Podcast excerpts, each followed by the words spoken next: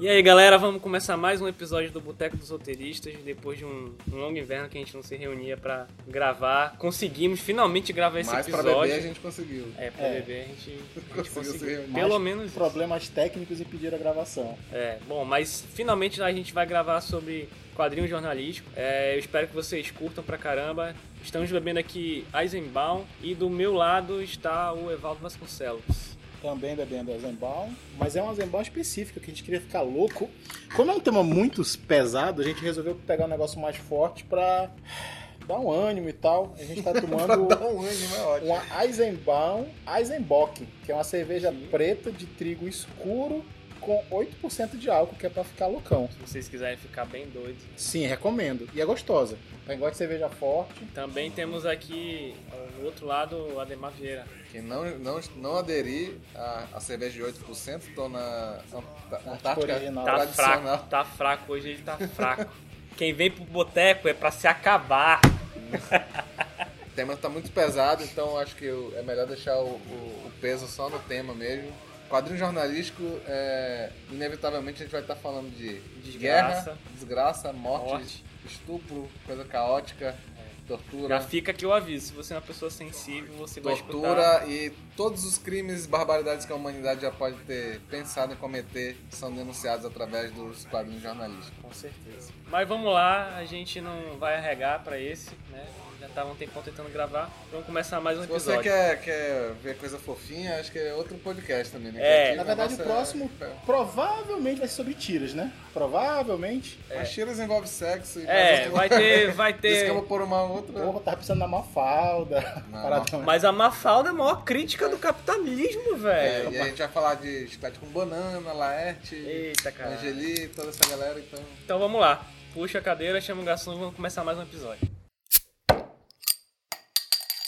Então, Luiz, como é que começou essa história de quadrinhos jorna- jornalísticos? Ou jornalismo em quadrinhos? É, por onde começou e defina o que É. que é o. É, existe. Defina existe a porra toda. Existe pra pra questões, vou falar acadêmicas, mas pra questões de estudo, tem- sempre que a gente vai estudar uma coisa, a gente coloca ali pontos de início, né? Mas a gente também vai comentar que houveram outros precursores, né, do, do quadrinho jornalístico antes desse ponto que a gente vai, vai entrar aqui. Mas pra começar, é, antes do jornalismo em quadrinho é, surgir, né? O que que é o jornalismo em quadrinho? Vocês me ajudem aí a, Uhum. a fazer aí uma, uma, um resumo do que, que seria.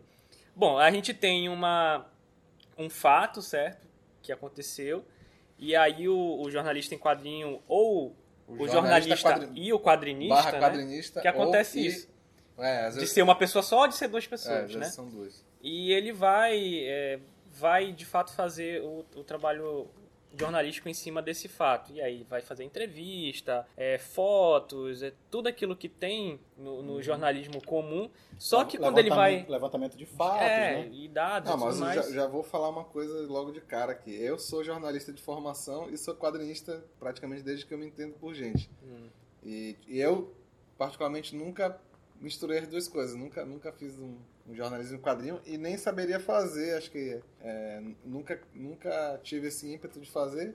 E eu vejo que são duas coisas muito diferentes. E, mas, obviamente, você consegue, né? É, é, eles conseguiram fazer, mas não é uma coisa assim tão Não é intuitivo, né? tão intuitivo. Não, não é Não é intuitivo. intuitivo. Para um jornalista fazer, não é. Para um quadrinista, é, é, talvez, né? É, mas não é uma coisa Mas não intuitiva é. mesmo. Não é, não é. Eu, eu tiro o chapéu pro Diosaco por, por ele fazer essa junção.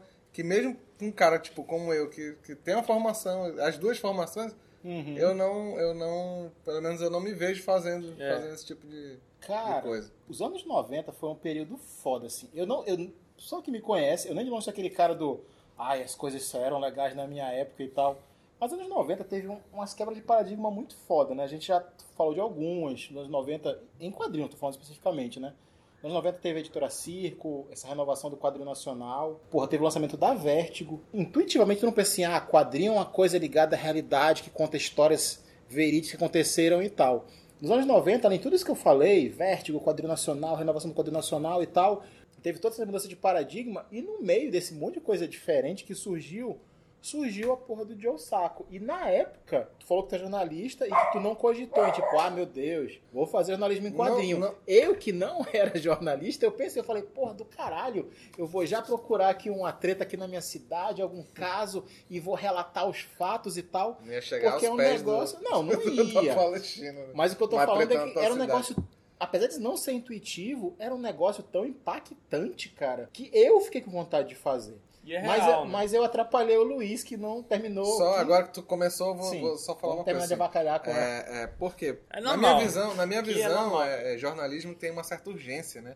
E quadrinho é uma coisa que leva tempo pra fazer. Sim. Tanto é que você pode reparar que o, o quadrinho jornalismo. Jornalismo sério, né? Demora tempo a fazer. Porque os que fazem hoje, né?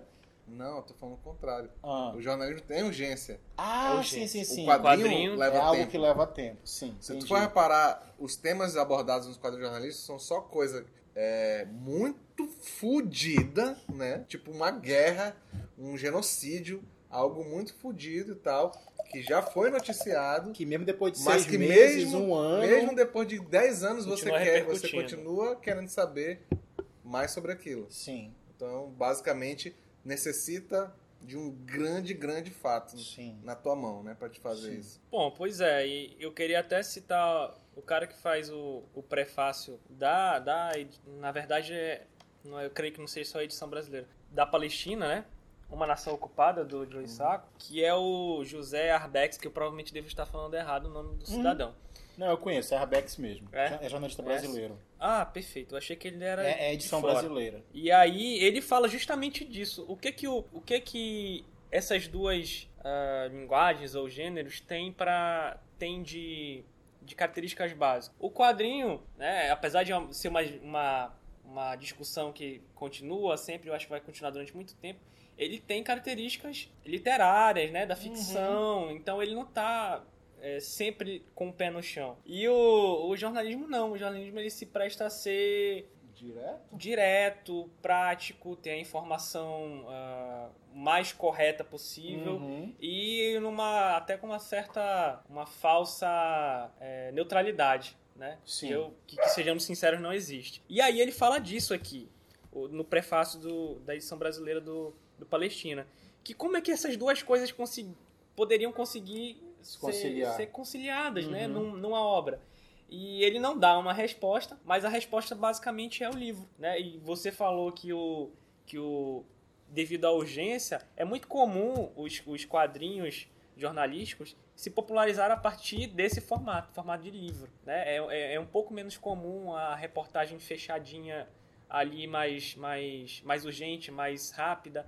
Ela até perde um pouco do peso, né? Quando ele fe- se fecha em livro, é que ele ganhou é, mais, mais peso. Tanto que esse, esse volume aqui do Palestina, que ele foi, ele foi publicado durante algum tempo em, em alguns capítulos, depois quando ele foi Compilado. é compilado no livro é que fez, teve bastante sucesso de Sim. vendas, né?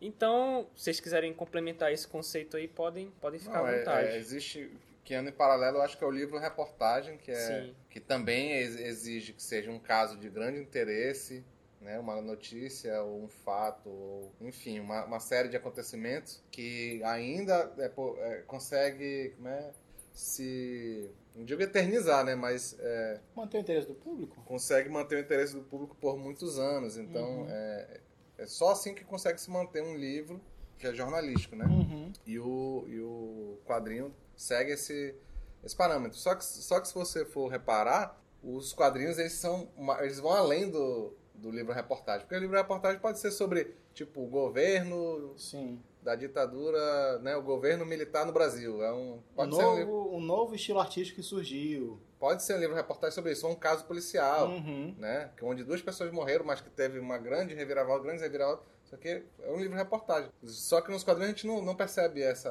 essa sequência, assim, né? Geralmente, sempre envolve grandes acontecimentos como guerras, genocídios, coisas coisa do tipo, né? Talvez, talvez porque para a pessoa comprar um quadrinho jornalístico exija ter por trás um acontecimento muito, muito poderoso, né? Muito, muito Impactante. impactante, né? Então, vamos sair do, do Ademar, que é da área, que tá falando com conhecimento de causa, pra eu começar a falar merda aqui e chutar. Tu já terminou, Luiz? Pode viajar? Não, agora, agora a, gente, vai precisa, entrar. A gente precisa entrar no, A gente no vai entrar né? no histórico. Ah, mas, tá. mas se tu quiser, Mas quiser falar uma merda coisa, de, que dure um minuto, É, eu ia falar uma merda de um minuto. então vai, manda aí. Achismo, aquele achismo de um minuto. Eu acho que é assim, nessa que tu falou que é meio que contraditório, o jornalismo tem, tem uma dinâmica e o quadrinho tem outra. Sim. O quadrinho, geralmente, como obra de arte, ele pega uma coisa universal. Sei lá, tu pega uma coisa bem antiga, tu pega o, sei lá, Príncipe Valente, foi publicado na década de 30. Mas ele é o quê? Histórias de cavalaria e tal. É um tema de fantasia que é universal. Daqui a 100 anos, as pessoas vão continuar se interessando por cavalaria, Rei Arthur e tal. Tu pega uma matéria jornalística, se for uma coisa muito pontual, como tu falou, ah, é um incidente no bairro X de Nova York, é uma coisa que aconteceu no, no subúrbio de Tóquio. Pode ter interesse hoje, porque tá na mídia, as pessoas estão curiosas por aquilo, mas se for uma coisa muito específica, daqui a dois anos, ninguém nem lembra mais daquilo. Então eu acho que o quadrinho o jornalístico ele tem essa demanda, ter que ser sobre um tema que Universal. tem um que é universal, que Apelo. interessa para a humanidade, mas que é uma coisa que durante décadas vai continuar levantando interesse. por causa do seu apelo jornalístico. Sim. Tem um grande apelo Exato. jornalístico. Sim. É, isso faz muito sentido, principalmente quando a gente vai olhar para as para as nossas dicas, né? Por isso que eu perguntei as Uhum. dicas de vocês no início. Tudo tem a ver com guerra. Sim. Mesmo que seja consequência É, de uma guerra, mas tem uma guerra por trás, alguma coisa assim. É. Vamos lá. Ah, A gente vai dar então um histórico breve e aí no meio a gente vai começar a falar daquilo que não pode ser deix- deixado de falar, né? Que é o Joe Sá, como a gente já introduziu aqui. Ah, só uma, uma coisa bem rápida sobre o jornalismo em quadrinho é que em quadrinhos é que vários é, teóricos, né, vários escritores do, do tema, eles costumam é, falar que, que o jornalismo em quadrinho ele tem suas bases no new journalism ou jornalismo literário, né? Ele tem vários nomes na verdade. Acabaram com a né? Literatura não ficcional, não ficção Pega criativa, literatura da realidade, é, mas o jornalismo literário, né, ele é uma especialização do jornalismo feita com a arte da literatura, basicamente, né, sendo bem, bem tosco aqui nessa, nessa, nesse conceito. E ele ganha, ganha força, na verdade ele é dado como marco né, com a publicação do A Sangue Frio, que é um livro do Truman Capote, né? é, e ele, ele ficou basicamente conhecido por causa desse livro, né? Que fala de uma de um assassinato de uma família ah, no Kansas, né? Eles são assassinados crua, cruelmente, né, velho? É bem, bem foda o assassinato. É Bem toda a família, bem bizarro. Eles são amarrados e. Enfim, é bem. é Daqui pro pior, vai, Beleza, ficar, vai é. ficando pior. E a partir daí a gente tem algumas características que vão se repetir no jornalismo em quadrinho, que é aquela questão da novelização, né? Então, parece, é, parece uma estratégia de literatura, mas o cara vai te dando peças para você né? montar informações sobre quem é aquele personagem e tal. tudo mais. vai Então, ambientando, né, o leitor. ele vai ambientando não só, não só a questão de ambiente, mas mostrando um pouco da personalidade do, do cara que ele está entrevistando, né? Tipo, tirando um pouco do controle do que o cara fala, né? Porque jornalista é assim, tu entrevista o cara, o cara falou, tu vai colocar lá. Quando tu usa uma- o new journalism com, com uma ferramenta, tu, tu pode contar um monte de coisa que o cara não teve controle de te passar, tipo, o que tu viu na casa dele, né? Como ele estava vestido, se ele estava se ele estava irritado no dia ou não. Então, tudo isso você coloca. Isso é legal, isso é, é, é- é interessante pro jornalismo em si, né? Mas, enfim, isso tudo é aproveitado no, No quadrinho jornalístico. É, Exatamente. são essas estruturas que são aproveitadas. É, nuances que passariam batida de um jornalista que ia fazer um texto objetivo e o quadrinista ou o jornalista quadrinista consegue captar. Tu vai além, né? Porque além de colocar elementos que saem da entrevista, que dão mais elementos pro leitor formar a opinião dele, no caso do jornalístico, tu mostra, né? Tu mostra. E Além aí, de- enquanto tu tá com o texto mostrando uma Uhum. coisa, tu tá com a imagem mostrando Exato. outros elementos, né? Isso que é o foda do Uhum. quadrinho jornalístico. E agora entrando, entrando, Entrando na, de fato no de histórico. fato, né, no histórico, é, a gente começa aqui com uma introdução sobre o, o Art Spiegelman, né, que em 1992 ganhou o prêmio Pulitzer, né, que é De jornalismo. que era né? concedido é, somente à categoria jornalística. Eles né, criaram uma, uma categoria para poder enquadrar é, por a sua obra, obra, que é o Mouse, né? Mouse, né? É, ele, a gente vai falar um pouco mais dele aí no, no meio, né? Mas é basicamente um livro, um relato au- autobiográfico sobre como os pais do autor sobreviveram ao Holocausto. É bem complexo, porque ele, é, ele fala dele, Uhum. né? Na verdade, ele é o personagem Sim. Geralmente como é quadrinho jornalístico, Ele né? é o entrevistador, né? Só que ele entrevista o pai dele e aí a gente entra dentro Da das história do memórias pai do dele. pai dele. Porque ele gravou, né? Então, então Sim. tudo que tá no mouse é, é- é decupação, é um trabalho jornalístico. Foi decupação do que o pai dele falou, ele gravou e, a gente, e ele depois criou as imagens em cima do que o pai dele falou. Sim. Então mostra como o o pai e a mãe sobreviveram ao Holocausto. Né? Mais precisamente, a gente tem, tem mais história sobre o pai, Sobre né? o Mas pai. a, a mãe tá, a mãe tá a mãe tá envolvida bastante também, né? Sim. E ele usa muito esse, esse processo que ele relata o que o pai falou, o que o pai dele falou é mostrado no texto, mostrado no- nos desenhos, nas imagens, mas ele tem todo um trabalho de mostrar o contexto de como era a relação com o pai e como o pai dele se comportava. Isso gera uma coisa interessante, isso gera uma coisa interessante, né? Porque todas as pessoas que eu conversei que leram Mouse, elas se dividem em dois grupos. Ah, um- é? Sério, Não sim. sabia disso não, vai. vai. Não, eu falei com. eu- tudo que eu, que eu gosto, assim, eu sempre gosto de pedir opinião das pessoas pra comparar, né? Bolsominions e. Não necessariamente. Eu divido, eu divido o os mundo leitores. tá dividido em bolsominions Os e que, não os bolsominions. que acreditam que o nazismo é de esquerda e os que acreditam que o nazismo é de extrema direita. Os que estão certos. Né? No caso, no caso, no caso do Maus, o que eu percebo é que as pessoas que leem se dividem em dois grupos. Quais são os dois grupos? Ele mostra o texto lá, as imagens da versão do, do pai dele, mas ele também mostra as contradições do pai dele. Sim. Tem uma galera que compra 100% a versão do pai e diz assim: pô, esse cara é muito foda, ele foi um herói, sobreviveu, e esse filho é muito ingrato e não vê o esforço do pai e tal. E tem uma outra galera que fala assim: é, né? Esse cara sofreu um monte de coisa e tal, mas ele era filho da puta. E ele torturava a mulher, a mulher dele se suicidou, ele teve que casar de novo e torturou o filho, e o filho era muito magoado e tal. Então, apesar dele mostrar os dois lados, não sei se era a intenção dele de ser uma coisa equilibrada, acho que foi mais uma coisa de, de catarse, Eu acho. dele mostrar tudo, do ponto de vista dele incluso é, no eu- negócio. Eu, acho que foi, Mas acho- foi sensacional É, essa, essa não, escolha que ele fez. é, né? é sensacional. E é, Mas o ponto que eu foi quero mais falar... imparcial do que muitos jornalistas. Exato, que ele mostra os dois lados. Só que apesar dessa imparcialidade, as pessoas tendem a tomar partido. Se- sempre tem um cara Mas certo é e tem que ter um mas cara é assim errado. que funciona o Mas é a jornalismo. recepção do autor, é. Assim É, funciona o mas eu jornalismo. tô Do falando, leitor, mas eu tô falando Tem do- que dar os desse- dois lados. Sim, pra sim. Você. Mas eu tô comentando assim essa, essa necessidade do, do ser humano, do leitor no caso, de tomar partido. Ou o cara tem que ser um herói sobrevivente e tal, e o filho Depois- que é ingrato, não sei o quê. Ou então, não, mas esse cara, apesar de ter É. sofrido, mas ele foi um marido omisso, ele foi um pai escroto. Na Tá, tu, realidade, tu tá, tu tá falando uma coisa que é uma a gente não explicou ainda, é pra, uma quem, pra, quem não curiosidade. leu, pra quem não leu o mouse. O que, que acontece?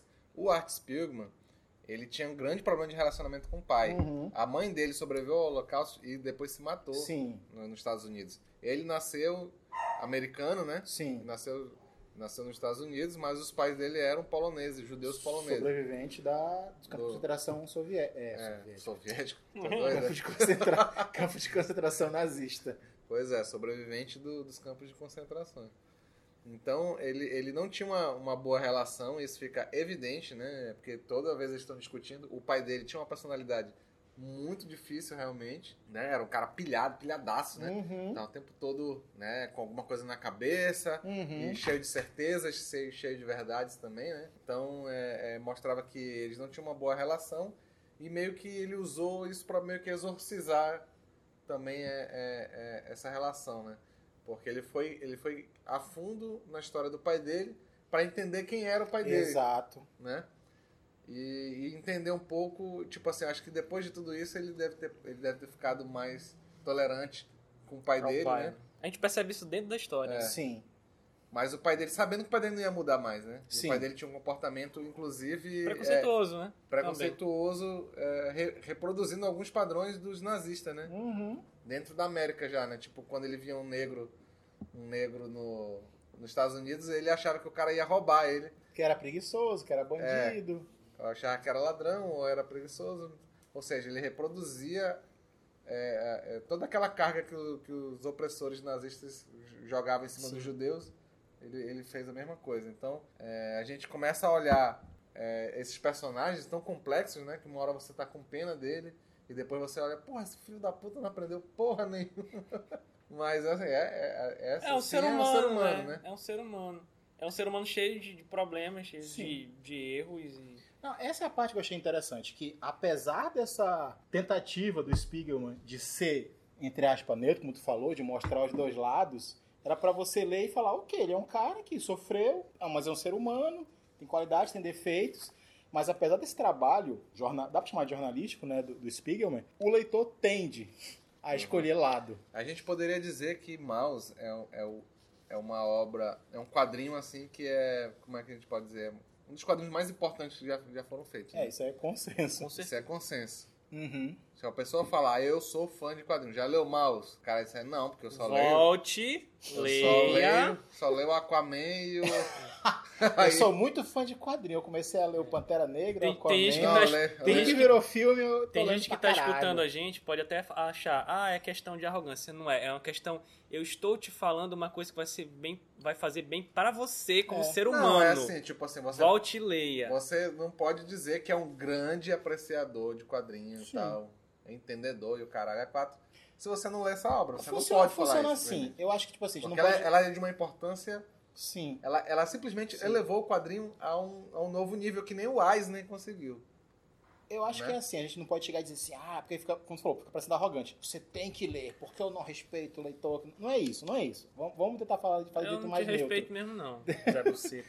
Pô, hoje, hoje eu sou o bonzinho na história. Eu acho que é assim. Não é que é uma obrigação. respeito. Mas se você não lê, você tá perdendo uma grande Tá coisa, perdendo, cara. é, tá vale a perdendo. pena. Va- Não é tipo assim, você tem obrigação. Não, simplesmente você tem que dar essa informação. É, é, Elevou sim. o quadrinho a, uma- a um Sim, patamar sim, que sim. nunca tinha chegado antes. Resumindo, leia. Então- Eu desconheço alguém que leu e não gostou. Eu desconheço. Se você acha que quadrinho é arte, você quer confirmar que quadrinho é E o arte, melhor de tudo, que o leia Spiegelman, livro. quando, quando fez, ele já sabia que ele não ia vender direitos autorais pra fazer filme. Porque os personagens, é uma coisa que a gente não falou que é, é- a gente tem que explicar. Essencial. É essencial. Os personagens são retratados como é, animais antropomórficos, né? é, apesar de ser uma Os coisa judeus- jornalística, Os judeus são. ele usa uma metalinguagem. É, ele, e- usa, ele usa a metalinguagem que é Uhum. própria do quadrinho, né? Ou Sim. da, da animação também, mas. Pra Talvez virasse uma animação legal, mas É. filme é mu... A galera fala assim, ah, é muito difícil adaptar ótima. Caralho, difícil adaptar mouse, cara. É. Então, os judeus são retratados como ratos, os nazistas como gatos, os Uhum. poloneses como porcos e os americanos como cachorros, né?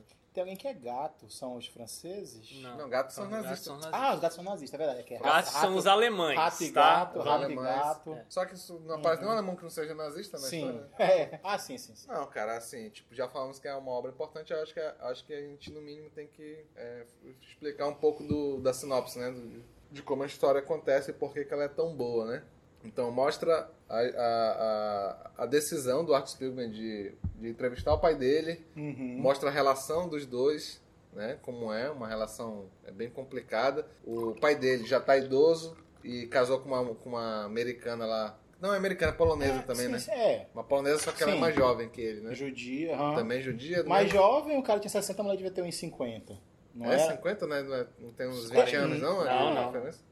Uns 40 e poucos, É, no máximo. ela já é uma senhora também. Mas ela, tipo, por, por Mas ter a mesma, uma- mesmo é. que a mesma... É um cara de 70 com uma mulher de 40. Pois é, mas ela tinha também um pouco a mesma história que Sim, ele, por sim. isso eles estavam, estavam juntos, né? E mostra, mostra essa relação conturbada né, deles. E aí ele começa a aprofundar na história, então. E a história começa antes da guerra, né? Isso é o mais legal, assim, mostra como é que era a Antes, vida é. deles, judeus poloneses, é, antes da guerra e tal. E vai mostrando a ascensão do partido.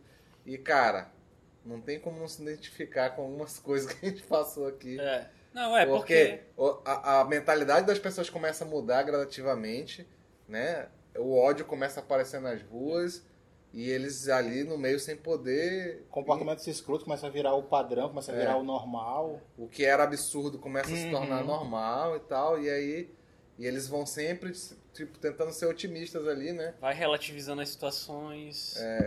É, não, vão, vão continuar até porque eles não tinham saída, não tinham. Ah, quem era judeu rico, por exemplo, aquela galera da, da escola de Frankfurt, né? Que são os judeus ricos da, da, da, da Alemanha, eles se mandaram para os Estados Unidos quando do eles viram, eles viram, eles viram que- que as coisas mudando, porque eles já eram estudiosos e tal, da- de Uhum. comunicação, já sabiam tudo que estava acontecendo. Com antecedência, os caras se mandaram, foram para os Estados Unidos. Aquela galera ali que tava na Polônia, inclusive, que nem era o, o- o país do, do Hitler, né? Era o país vizinho, né?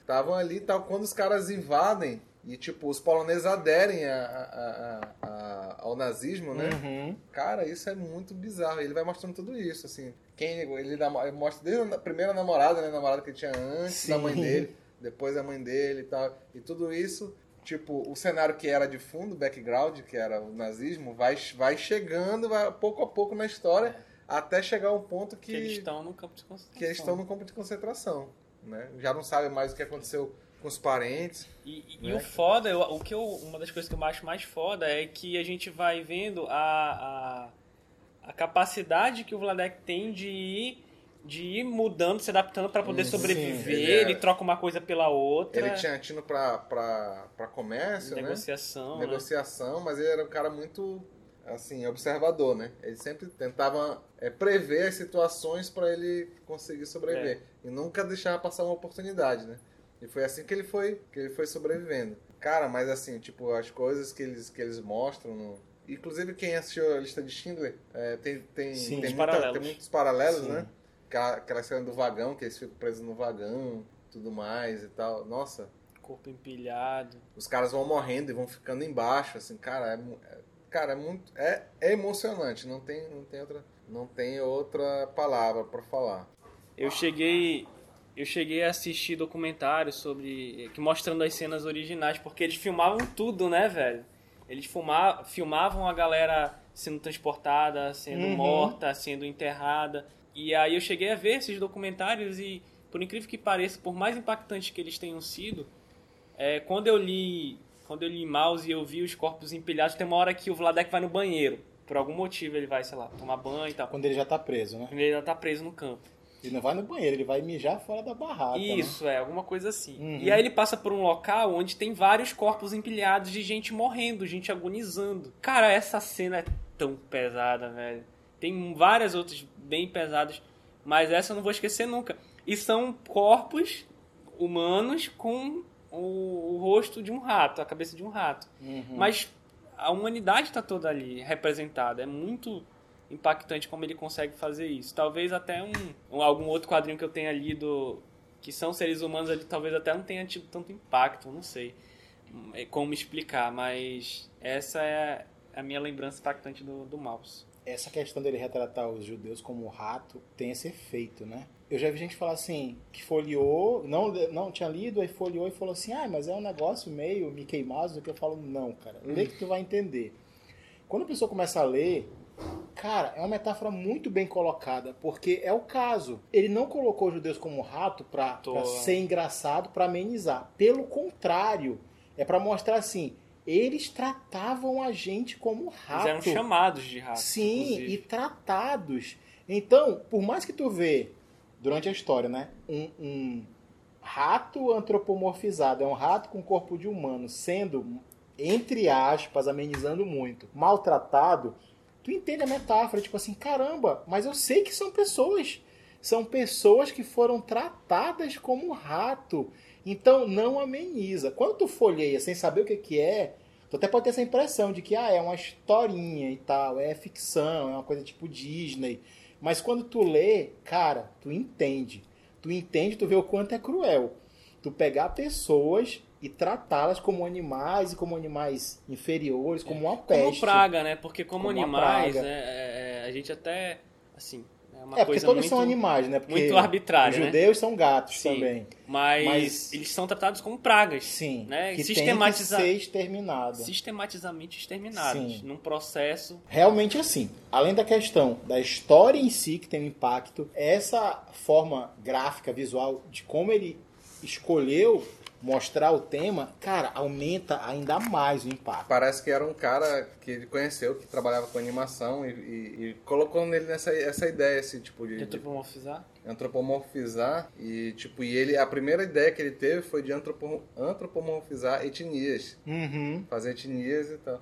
Isso, aí ele pensou em fazer uma sobre os negros e tal, pegar e fazer um. Só que depois ele se tocou que ele não tinha. Ele não conhecia nenhuma história de negro. Uhum. Ele não era negro, ele não Sim. tinha, É, ele tinha uma ele puta não história tinha na família, vivência, né? né? ele não tinha nada a ver com negro Aham. e tal. Ele falou, pô, como é que eu vou fazer uma história sobre o negro se eu não, se eu não conheço nenhum? Aí depois ele se tocou, porra, eu sou judeu, sou de uma outra minoria. E a história do pai dele era fodida. Ele falou, Sim. então, vou, vou falar com meu pai e tal. Só que isso a história não mostra, né? Começa a partir Uhum. do ponto que ele decidiu fazer, né? Escrever a história. Sim. Não, tem muito material esse. Se você ler o quadrinho, gostar e quiser pesquisar mais, tem, vários, tem várias entrevistas no YouTube, tem textos sobre isso, tem muita, muita, muita coisa pra você resolver aprofundar. Mas, vamos não continuar. tá em nenhuma das nossas indicações porque é uma coisa assim, tipo, tão. Óbvio, né? É, Óbvio, não. ó, falou de, falou diz. de quadrinho. É, já, já é uma recomendação, como tu falou, ao concurso. Fora o que a gente vai recomendar no final do episódio, leiam o mouse. Leia o mouse, não pode Uhum. deixar de, de ler, cara. Beleza. Então vamos Agora continuar. vamos continuar com quem segurou o bastão depois Agora a do, gente, a gente do Art entra Spiegelman, que foi o Joe Sacco. no saco, de verdade. Bom, mas foi com o jornalista maltês, né, o, é, foi o responsável, né, por dar nome ao que estava surgindo, que era o jornalismo em quadrinho na década de 90. É, o Joe Sacco, como falei, ele nasce na, na- em Malta. Malta é, uma- é um arquipélago, né? Malta fica na, no Mediterrâneo? Mediterrâneo. Sim, fica, fica logo abaixo São, da bota. são ilhas Sim. britânicas, né? É, fica logo Não, é um país independente. Já foi, Mas foi. já foi britânico, Foi mas hoje é é. um país independente. Na verdade, eles pass- passaram na mão de um monte de gente Sim. durante o tempo. né? Inclusive, Mas- eles falam um dialeto hebraico. Sim. A língua que eles falam é, é aramaica. E E- Mas ele não é judeu, Desculpa, né? Não corrige. judeu. É um dialeto semita. Semita. Tem parentesco tanto com o os hebraico cananeu, na época do cananeu, Sim. cananita, não sei o quanto... Tem parentesco tanto com a língua hebraica quanto com a Sim. língua árabe. Sim. É, bom, o Joe Sacco, né, ele publica em 1990 pela... é, na década de 90 pela Fantagraphics, né? E ele traz o seu primeiro trabalho. Na verdade, ele traz outros trabalhos porque ele já era quadrinista, mas como ele, Sim. trabalha, ele trabalhou como editor durante um tempo, é, nessa editora onde ele publicou, Fantagraphics, sim. a Fantagraphics, Como trabalhou editor como editor. Depois de um primeiro. tempo ele Uhum. saiu da editora e ele foi a campo trabalhar no Palestina. Ele passou um tempo. Ele, ele nunca foi jornalistão, assim, não. Não, não. Nunca foi, né? Não. Ele sempre foi mais pro lado do quadrinho. né? É, Na verdade, ele tem uma formação jornalística. sim. Pra mim, ele é um Tem. quadrinista que resolveu Não, fazer não, ele matéria. formação. Tem O Joe o Joe Sacco tem formação quadrinista, mas ele sempre. Não, jornalística. jornalística, perdão. Mas ele, Ele sempre sempre, trabalhou com quadrinho, né? trabalhou com quadrinhos. Ele fazia material independente e tal. Uhum. Só que quando ele se Mas viu. ele não tinha juntado as coisas. Não né? tinha juntado as coisas. O Joey Sacco ele publica Palestina numa série, é, uma, uma publicação em série que são vários capítulos, né? É, e algum tempo depois, ainda na década de 90, eles são compilados esses capítulos e, viram, e viram o livro Palestina. Uma nação ocupada. É, É, então, esse é o primeiro e esse é o segundo. Mas, mas enfim, é, é uma coisa que vale ressaltar. Joe Sacco, Joe Sacco era um jornalista que trabalhava com quadrinhos, mas que ele nunca tinha juntado as duas coisas até então. Que que ele, por que, que ele decidiu fazer? É, eu vi uma entrevista dele, né, ele falando, né, por que ele decidiu fazer Palestina? Porque ele, como jornalista, ele sentia falta do outro lado quando as notícias Sim. que vinham do Oriente Médio falavam sobre a ocupação, né? Que na verdade nem falavam sobre ocupação, sim, né? Mas assim, conflitos entre judeus e palestinos, judeus e, e os seus países vizinhos árabes. E, e sempre ele notava que sempre o lado, o lado que, que davam mais ênfase era o lado de Israel. Assim, não, não se ouvia o outro lado.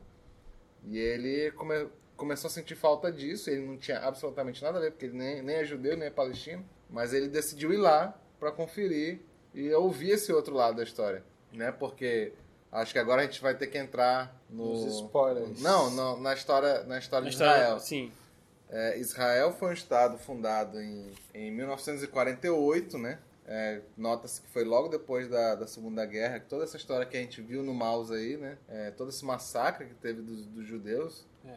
Alguém, alguém lembra quantos morreram? Não.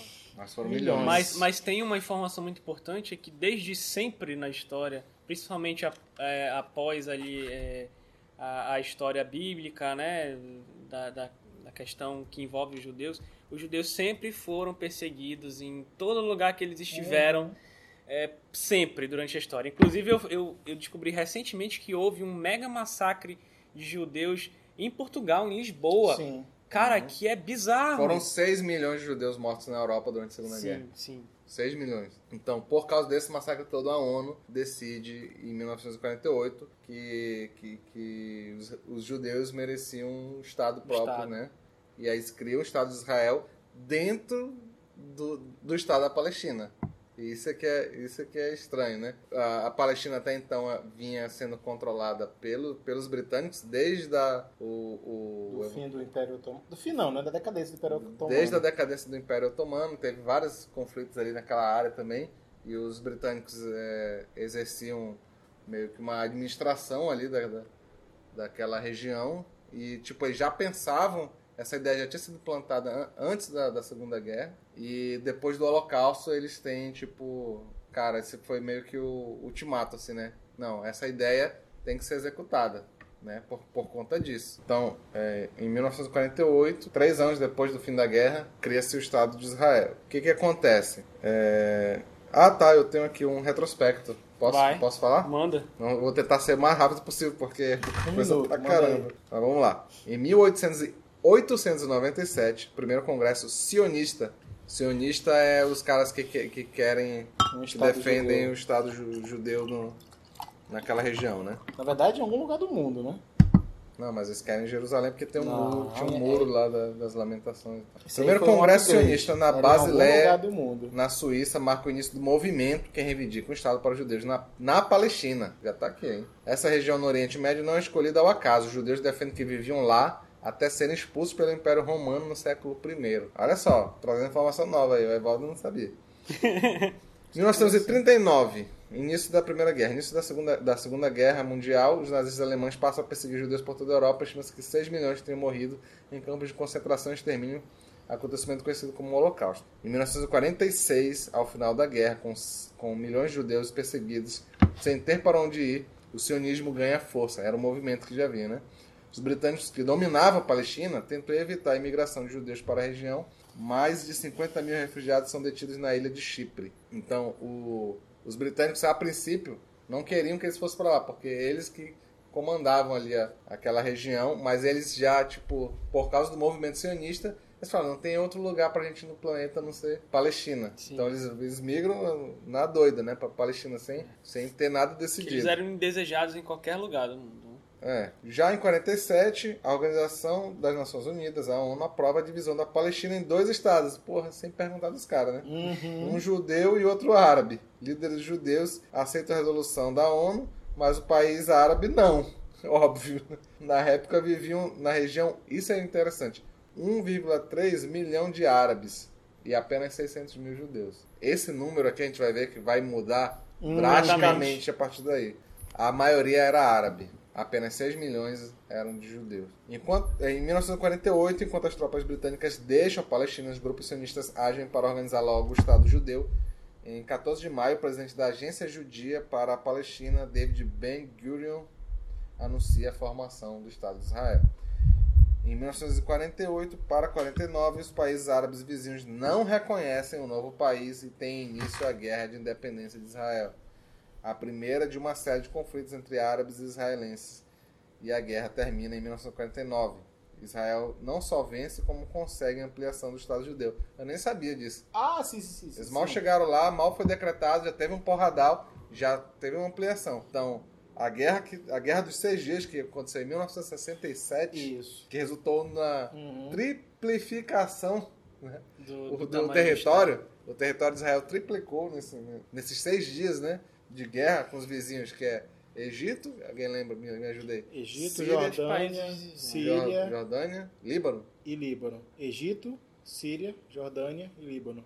Então ele. Saíram pegando geral, o território da galera. Israel com, com. Não vou dizer que foi o pretexto, mas é porque a gente sabe que sempre tem dois lados, né? Então Sim. Israel alega que ia ser atacado pelo Egito. Foi Então Eles queriam agir preventiva, primeiro, né? eles destroem os caças egípcios no, No chão. no- no chão. E aí eles, o tipo que era o, era, o, era o maior oponente ali de todos, né? Era o mais bem equipado. Eles destroem. E aí eles começam a tomar, ocupar território do, Egi- do Egito Pega uma também, faixa não? de Gaza, né? Do Egito é- não, né? Sim, que é a, Gaza que é é ali a Egito. faixa de É Egito, Gaza é. é. Pega um é- Gaza, Gaza. pega, pega o Cisjordânia, pega o, o- os montes, como é? Go, Golã. Golã.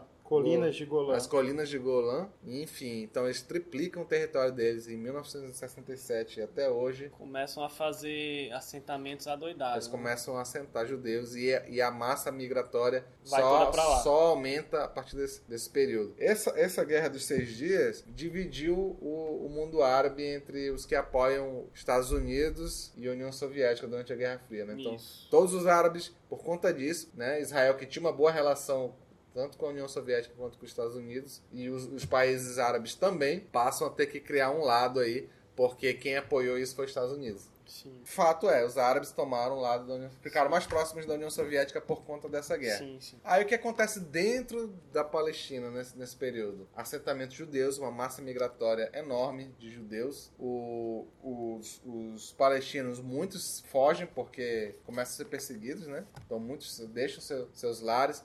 Conflito é, é, pra caramba, né? Vários conflitos internos ali que são abafados. Muita gente morre. E assim, tipo, o palestino começa a se tornar um cidadão de segunda classe. Por quê? Porque como ele tá ele deixa de estar é, num país que tem uma organização política palestina e passa a a, ser dominado por um país que é é, subjugado, né? que é judeu, ou seja, é um país étnico. Esse é o grande problema, porque não é um país. Por exemplo, aqui no Brasil, nós, nós não somos um país étnico. Nós somos um país que tem base no seu território. Então, se um francês e uma francesa têm um filho aqui no Brasil, é brasileiro. esse filho vai ser, vai ser considerado brasileiro. Mesma coisa acontece no Canadá. Se tu e a tua esposa forem pro Canadá e tiverem um filho lá, aos 18, an- aos 18 anos ele pode reivindicar sua cidadania Canadense. canadense só por ter nascido lá, entendeu? Porque eles não são um país étnico. Já os judeus não. Você só é considerado judeu se você for judeu. Então, o palestino pode ter morado lá um milhão de, geração, de gerações.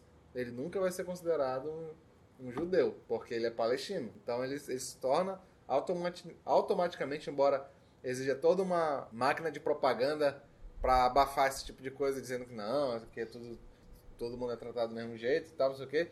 Com a Palestina a gente descobre o contrário. E, como a gente tinha falado na live, né?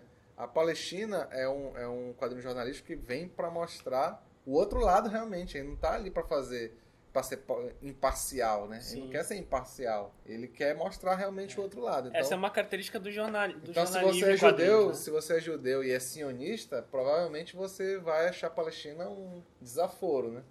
Mas, mas enfim, ele foi lá com esse objetivo. Sim.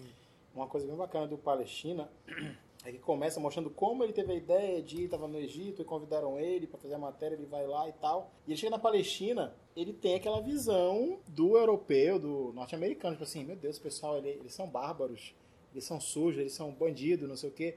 Ele chega lá com a pior visão. Os primeiros contatos dele com o pessoal da Palestina, ele, ele acha os caras E tu acha ele um escroto também, né? Também. Mas à medida que ele vai convivendo com as pessoas, elas vão mostrando o dia a dia, vão mostrando o dia a dia. E vão contando o que acontece Vai com se o parente, com o filho, ele vai sensibilizando. É. Isso é uma parte Isso, interessante. isso reflete no traço, porque logo no início está bem cartunesco e depois, quando as pessoas começam a falar aquelas histórias dramáticas, você Ele vê pega- que ele, ele começa a dar uma carga mais realista, né? As na- expressões. nas expressões e né? tal. É, realmente. Fica uma coisa assim, mais assim, que começa a te comover mais, né? Sim. Isso reflete no traço dele. Isso, isso é uma característica muito importante do jornalismo em quadrinho, porque como a gente viu lá no, no jornalismo literário, o, o jornalista ele se coloca na história. Então ele tá lá e ele não, ne- não nega as emoções dele, não Sim. nega as opiniões dele, Exato. né? Ele não nega o eu dele dentro da história. Apesar de ele ter uma é, objetividade jornalística, ele Narrativa, tam- né? na narrativa, ele também tem a subjetividade como é, narrador-personagem, né? Sim. Então ele se coloca dentro da história. Isso ele é, é, um muito personagem, ele é um rico. elemento dentro da história. E a gente emite opinião sobre Sim. ele. A gente emite opinião sobre ele, sobre as opiniões dele, a gente Isso- fica falando, ele é o filho da puta. Isso que tu falou, um negócio que eu não lembrava. Eu comecei a ler o quadrinho e falei, pô, mas esse cara é mó cuzão. E à medida Ele que vai, medida ele vai pra se- boate ainda em Israel, Tel Aviv, É. né? e Tal, vai na boate e tal. Pá, Eu comecei tá- a ler, eu falei, mas que o que desgraçado. fazer aí, né, cara? Eu não gostei desse filho da puta. Será que eu vou conseguir ler até o final?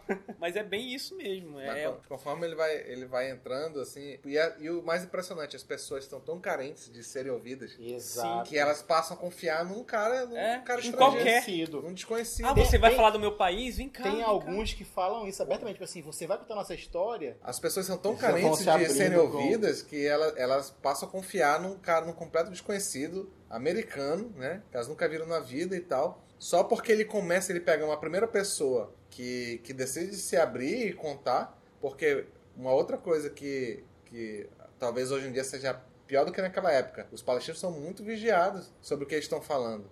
Né? O Estado de Israel, eles não querem, não querem esse tipo de polêmica, não. Né? O Estado de Israel não quer. Então, é, eles, eles têm medo de falar.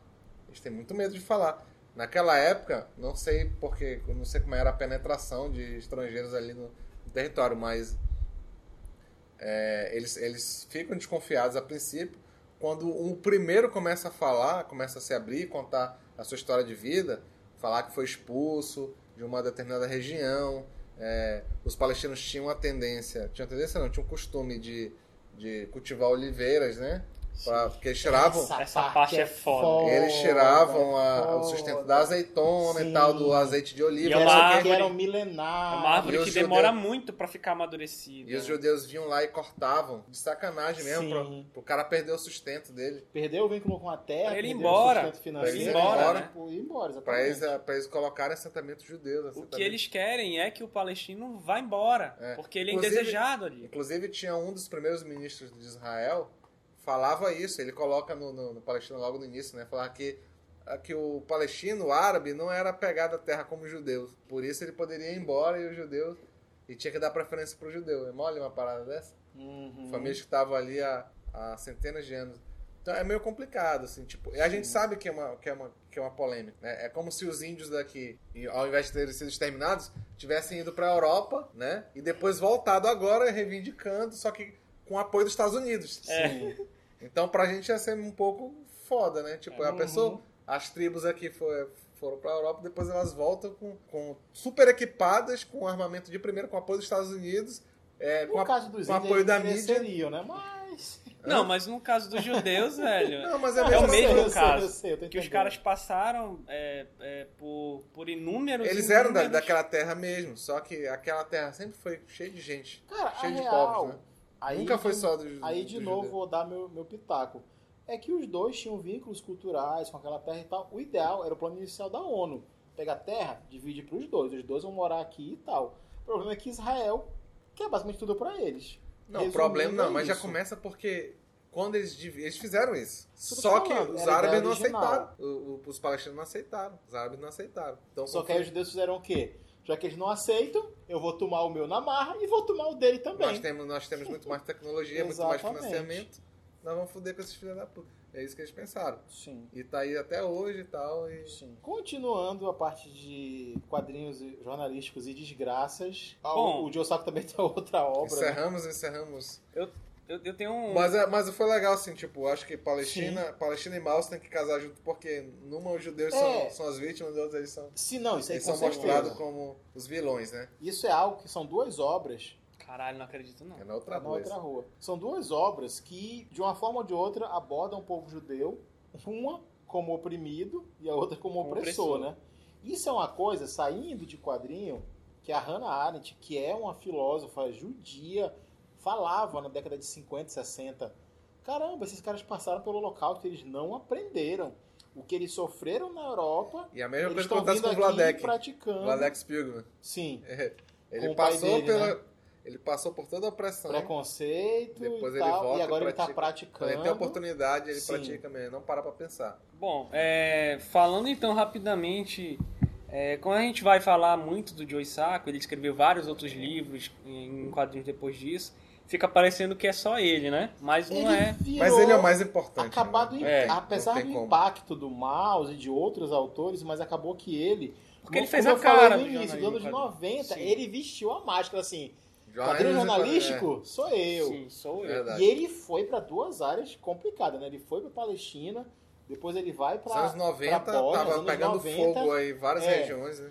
Tem uma desgraça, eu vou lá cobrir e vou fazer um quadrinho. Não que tenha parado, mas assim, Sim, tipo, sim, é- era sim. as que estavam rolando naquele momento. É. Guerra da Bósnia agora a gente vai falar. Uma coisa que aconteceu na Europa, pleno, plena década de 90, Uhum. e foi absurda, foi tão bizarra quanto o Holocausto. Sim, exatamente. E, e assim, é impressionante como essas coisas vivem acontecendo. Hoje em dia a gente tem a Síria. Na minha indicação eu vou falar ainda sobre a Se tivesse um novo Joe Sacco, fulano de tal, e vou fazer um novo ícone do quadrinho jornalístico, se esse cara fosse Síria e fizesse o que o Joe Sacco fez, provavelmente ele teria o mesmo um impacto Com equivalente. certeza. A gente podia fazer um também dessa, dessa época Tu, né? política brasileira. Ah, não, pensei que ia lá pra. Pensei que ia lá pra. pra Bora bancar não. uma passagem do, do Pro Luiz pra Luiz. Bora? Tá aí, Vou eu, lá eu- fazer um eu quadrinho iria. jornalístico. Eu iria. Eu Eu gosto. pago, Essa eu área pago essa aqui, porra, dominada pelos judeus, Quer aqui que eu dominada pelo Estado Islâmico. Eu vou aqui meter a cara e vou fazer um quadrinho. Mas, mas vamos lá, prosseguindo aqui um pouquinho. É, como, como relata o brasileiro Aristides Dutra, que é um pesquisador do tema, né, sobre é, jornalismo em quadrinho, ele, ele disse que em 88, né, para não ficar só no Joe Saco, Deixa, a- deixa eu te fazer uma pergunta rapidão, né? nessa pegada do que tu tá falando. Vai. Agostini. Aqui no Brasil, Calma desde os anos 90, eu sei que na academia tem muito trabalho. O pessoal de jornalismo, do curso Tem de bastante. jornalismo, fez muitos trabalhos. Tanto fizeram trabalho de pesquisa em cima do Joe Sacco e tal, quanto produziram material. É, tu viu se em outros países do mundo, a academia, sei lá, na França, na Alemanha, nos Estados Unidos, o pessoal de jornalismo, dos cursos de universidade de jornalismo, abraçaram tanto o quadrinho jornalístico como aconteceu no Brasil ou é um fenômeno brasileiro? Tu, tu chegou a Na eu- eu questão de pesquisei, eu não pesquisa. encontrei isso. na questão de Pesquisa pesquisa, sim. acadêmica. Pesquisa sim. É muito analisado? É bastante. É incrível Uhum. até porque eu acredito que quem ia pesquisar mais quadrinho dentro da academia seria o pessoal de letras. Sim. Mas não é. É o pessoal É de do jornalismo, Entendeu? E eles pesquisam bastante. Tu falou no início do Arbex lá, que até escreveu a introdução do, Do Palestina. Palestina. O Arbex é um jornalista brasileiro, investigativo, super conhecido, pra tu ver assim o nível. É um quadrinho jornalístico. E aí tem Ele um... é jornalista? Ele é jornalista, o Arbex. Nossa, muito, muito Eu massa ter um jornalista falando, né, no prefácio. Eu não sei, não sei não. Ele é teórico acadêmico, ele, ele é jornalista, trabalha como notícia e tal. Ele também escreve material acadêmico, alguns, alguns livros teóricos de jornalismo são dele. E, e para te ver esse impacto, né? Que é um quadrinho jornalístico, e aí tu vê um, um jornalista consagrado que escreve o prefácio, para tu ver o impacto que teve Sim. no ambiente acadêmico brasileiro de jornalismo. Sim, mas tem É- bastante. É interessante. É muito interessante. E eu sempre tive essa curiosidade, se nos outros países do mundo a academia também tinha estudado e tal, como aconteceu no Brasil. Respondendo, respondendo a tua pergunta, eh, eu acredito, pelo que eu li dos ingleses, eles têm bastante. Não sei os outros, mas provavelmente sim, eh, se concentra em jornalismo. Agora, pra gente não falar só do, do Joe Sacco, né? eh, o Aristides Dutra, que ele também escreve alguns artigos bem interessantes sobre o tema, ele fala que em 1988, a editora e roteirista de quadrinhos Joyce Brabner, 1888. 1988, Ah, tá. Produziu um livro reportagem em quadrinhos chamado Brought to Light. Como não havia ainda um nome para esse conceito, o livro foi apresentado como um graphic docu, docudrama. É, é, antes disso, em 86, o fotógrafo esse, esse livro aqui, inclusive, eu já peguei nele, não pude comprar. É o fotógrafo francês Didier Lefebvre, que eu estou falando errado, passou dois meses no Afeganistão, acompanhando uma expedição da Organização Médicos Sem Fronteira, e ele, com as fotos, né, é, isso originou um livro chamado O Fotógrafo, mais tarde, né, uma reportagem em quadrinhos publicada no Brasil em três volumes. Material muito bom que tá, ainda está disponível em, em edições mais recentes. Mais recentemente, né, a gente tem é, o relato do repórter Dan Archer. né, a- a- aqui o, o artigo até chama esses quadrinistas de HQ Repórter, né? Já é um novo termo aí que está sendo HQ cunhado. Repórter, HQ Repórter. É, ele mora na costa do, do oeste dos Estados Unidos, né? Onde ele atualiza o site é, artcomics.com. Ali ele publica algumas reportagens sobre conflitos, eh, questões sociais e políticas. Tem alguma coisa lá de material sobre, sobre Trump mais recente, né? E algumas coisas mais recentes já vão entrar aí é, na minha indicação, que são questões do, do, do quadrinho jornalístico é, produzido no Brasil, com Alexandre de Maio e alguns O Angelo Agostinho, que tu ia falar. Então, a gente tem, tem o, o Ângelo Agostini, ele produz é, um material, né, uma revista... Quem não sabe é o primeiro quadrinista do Brasil, né? Uma, é, o, o, o desgraçado do Ângelo Percussor, Agostini, ele tá em todas Luiz, quando... o, o Luiz é o rapaz do Angelo Agostini É. e o rapaz eu fui do... na eu fui do na Jabá. eu fui na exposição lá do Eu São poderia falar, Paulo. tem um amigo meu, quadrinista Ângelo brasileiro, que faz... Eu fui no eu fui quadrinhos na, jornalísticos eu fui muito na- bons. Eu fui na exposição lá do MIS, né? E lá tinha uma, uma parte só sobre o Ângelo Agostini. Eu só lembrei do Luiz. Eu falei, porra, o Luiz é tão orgasmo aqui. Por quê, porra? Porque Ele tu, ia olhar os painéis, meu Deus, preciso me masturbar urgentemente. Vamos se fuder. tu é o cara do Ângelo Agostini. Tem um painel do Ângelo Agostini. Eu nem sabia quem era Ângelo Agostini até conhecer o Luiz. Até Sério? conhecer o Luiz. se fuder. Deixa eu... per- Mas deixa eu- essa pesquisa do Luiz ficou muito capenga. Porque ele passou batido, década de 20, 30 e 40, o maior precursor do quadrinho jornalístico do mundo, Que porra. foi? O Tintim, caralho. Ah, O cara- porra, te O cara era jornalista, porra. Ele foi pra África. Caralho, eu não acredito. Ele foi pros Estados Unidos. Ele foi pra China. Ele só não publicou nada em quadrinhos, Ele né? só não escreveu uma matéria, filha da puta. Tá, é, o Ângelo Ele só fez o... o Ângelo Agostini, ele chegou a fazer um material bem próximo disso que a gente chama de quadrinho jornalístico hoje. Ele, ele Ele fez ilustrou uma dramatização. Ele era né, de- chargista, né, do Sim. jornal. ele ilustrou algum- é, uma matéria é, específica que com alguns quadros sequenciais. Uhum. É, e claro, isso tá bem longe do É, um pouco não- longe dos sim, moldes sim. que a gente tem hoje, mas pra época po- poderia ser considerado ali os A gente tá primórdios. falando de um cara trabalhando 150 anos atrás, né? É, É. cara. No Brasil certeza. ainda. No Brasil. E, no- e sendo pioneiro no quadrinho. E o pior, nessa, nesse quadrinho, é, ele tem algumas informações que complementam a informação do texto, que é uma característica muito presente no jornalismo Uhum. quadrinho hoje, ou seja, a informação ela não está repetida. Tem informação no texto e tem informação na imagem também, o que faz com que os textos se complementem aí. Então a gente vai entrar agora novamente na nossa parte de indicações. Primeira indicação. Ademar, vai lá. Então, a minha indicação, a primeira indicação do programa é Welcome to the New World. Ganhado, simplesmente ganhador do do Pulitzer Pulitzer. de 2018. Como é que foi isso? É, um jornalista e um, e um cartunista, um jornalista chamado Jack Halperman, Hal- não sei se estou falando certo, Halperman ou Halperman, e o cartunista Michael Sloan. Eles se uniram para criar é, uma série de tirinhas que foi publicada em 20 partes pelo New York Times, que não tem tradição de publicar tirinhas, mas abriu a, a exceção pelo conteúdo. É, tá. Tira sim, porque ele já publicava o material do. do. Do... Não, nesse momento sou eu que falo, tu não, tu não fala nada. Fala, fala tua merda É aí. o meu Fala, lugar de fala, fala. fala tua informação errada aí. Eles, Olha eles pararam só, de cara. publicar recentemente.